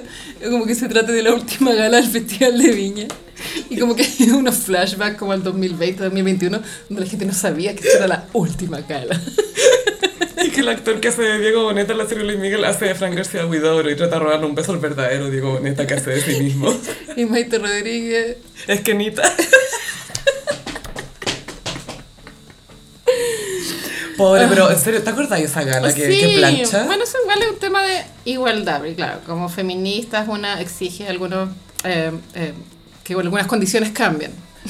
Obvio que sí. sí. Pero a veces cuando hay comportamientos eh, que se le asignan mayoritariamente a lo masculino, cuando lo hace una mujer, como que la hueá pasa colada. En este caso, No como pasó que colado. Fran García, no pasó colado, pero por lo cringe, Gaya. Porque de pronto si Fran García hubiese sido otra mujer, no habría, yo creo que habría pasado colado. Es que, ¿sabéis qué? Yo creo que el hecho de que haya sido tan cringe expuso lo mal que estuvo lo que hizo, porque si se hubiera manejado como con carisma esa situación, habría pasado coláfilo. Ah, el bueno aceptó el beso y todo, pero se notaba que le estaba súper incómodo. No está. Y aparte que seguramente en esa época estaban pololeando con la Maite, de pronto en secreto. O sea, se habían conocido ahí. Se conocieron En la y- gala. En la gala. Y en la gala él estuvo súper. Como que nun- una vez adentro él nunca pudo estar sentado tranquilo, ¿cachai? Se, se acercaba gente constantemente a saludar. Estaba súper agobiado. Imagínate, entonces llega antes y en una galla X trata de darte un beso. Es como. Es, es raro. un ¿cachai? chihuahua asesino. Es un chihuahua caliente asesino. Horny chihuahua. Ninda Cardona. ¿Qué pensará la Paulina Nin del peinado la Fran García? Como esta galla lo llevó a otro lado. Es, muy es como nuestra Madonna y Lady Gaga. Redacted. Obvio que piensa Redacted. Y sí, bueno, este fue nuestro especial de Divas Escorpión. Esperamos que todas las divas escorpión que se encuentran en el universo gossipero Yo igual me siento una, es que yo soy ascendente escorpión. De hecho, en esa cuestión de. eh, ¿Cómo se llama esta aplicación de Star? A coaster. CoStar, que siempre está subiendo cosas y sale como la causa de muerte de cada signo. Wow. Y a mí me salió Géminis por influencia de un escorpión. Y tú eres Géminis ascendente escorpión, así que confabulaste contigo misma para hacer puro asesinarme. Obvio que te voy a asesinar, te voy a robar el gossip. Pero yo sé que va a ser porque voy a estar haciendo un acento por un año y medio. Para fingir que eres eh, Pampita. no, la China Suárez. A ver, muéstrame los huevos. Y no va a tener otra opción más que asesinarte. Exactamente. Ay, Gossiperi, subimos nuestra reacción, revisamos si salimos vocales de mes o no. Wow. Y bueno, solo vamos a decir que en patreon.com slash el gossip podrán ver qué va a suceder. El, el resultado te sorprenderá. El resultado te sorprenderá. No es casualidad que estemos borrachas ahora. Y pray for Boris, que tiene COVID. Sí, se confirmó que el candidato presidencial Boric Yo no sé cómo cuando, cuando ya estás vacunado y te contagias, como cuántos días estarás como malito. No sé, unos tres días, no sé. ¿Sabéis qué? Yo creo que como todo con este virus y las vacunas también, Gaya, depende tanto de cada persona porque hay gente que no sé, pues se ha puesto, se ha puesto la nueva dosis de refuerzo y se ha sentido súper mal, hay gente que no tanto. Claro, igual lo, lo súper como que te hace pensar que vivir en Chile es como vivir como, no sé, Truman Show, lo que sea, pero es que Boris estaba contagiado cuando fue a un debate, pues bueno, ahí están todos sin mascarilla, entonces existe la posibilidad de que todos los candidatos estén contagiados, existe la posibilidad. Sí, pues, porque te acordás que le mostró el, inst- el, el live del gossip a Yasna en el iPad. Y esto abre la posibilidad de que Franco Parisi A distancia, por videollamada, se contagió. ¿No encontré que son como las mismas charlas de Bitcoin de Carol Dance? Como la, la candidatura de París. La estética es similar. Es la misma wea. Es similar. Y ambos leen de Wikipedia. ¿Coincidencia? No lo creo. Que sí que sí, ojalá que se mejore pronto Boric. Sí, y bueno, y que ojalá que ninguno de los otros candidatos y candidatas estén contagiados. pues, Ojalá que estén todos sanos no y adhiero, están todos pero trabajando. te respeto. Hay que pensar en las niñitas. No, pero fuera de igual, profe Artés, tercera edad. Eh, Cuidado. Cuidado, Cuidado. no, en serio. Sí. Y Meo tiene pelo de señor viejo, así que hay que tener ojo ahí. ¿Cuán- No sé, cuánto- debe tener como 46 el mío. ¿no? Y creo que ya llegó a los 50. Conche tu madre, ¿en serio? más que sí. Tanto tiempo ha pasado. Qué bien. It's been 84 years, como dijo el meme de Rosetita. Había un tweet muy bueno que era Yo creo que Meo es candidato todos los años porque no quiere ser vocal de mesa. Y yo fue 100% Soy real. Géminis, entiendo. Entiendo. Y la escorpión en mí lo odia por no pensarlo antes. Tal cual. Gossiperis, recuerden que estamos en Patreon, patreon.com slash elgossip. También estamos en redes sociales, en Instagram, arroba el gossip, en Twitter, arroba el guion bajo gossip. A mí me pueden pillar en ambas redes sociales en arroba chofilove. Y a mí en Instagram, frutillagram. Muchísimas gracias, Gossiperis, por acompañarnos en este... El capítulo de larga duración, ¿o no? O sea, sí, lo que pasa es que tocamos como tres o cuatro temas, pero como que teníamos cosas que decir. Es que temporada escorpión. güey. Oiga, ya. No nos guardamos nada. Pegó, fuerte. Sí, Kendall sigue guardándose cosas, pero nosotras compensamos. Muchas gracias, Gossiperis, y nos escuchamos en el próximo episodio. Bye. Adiós.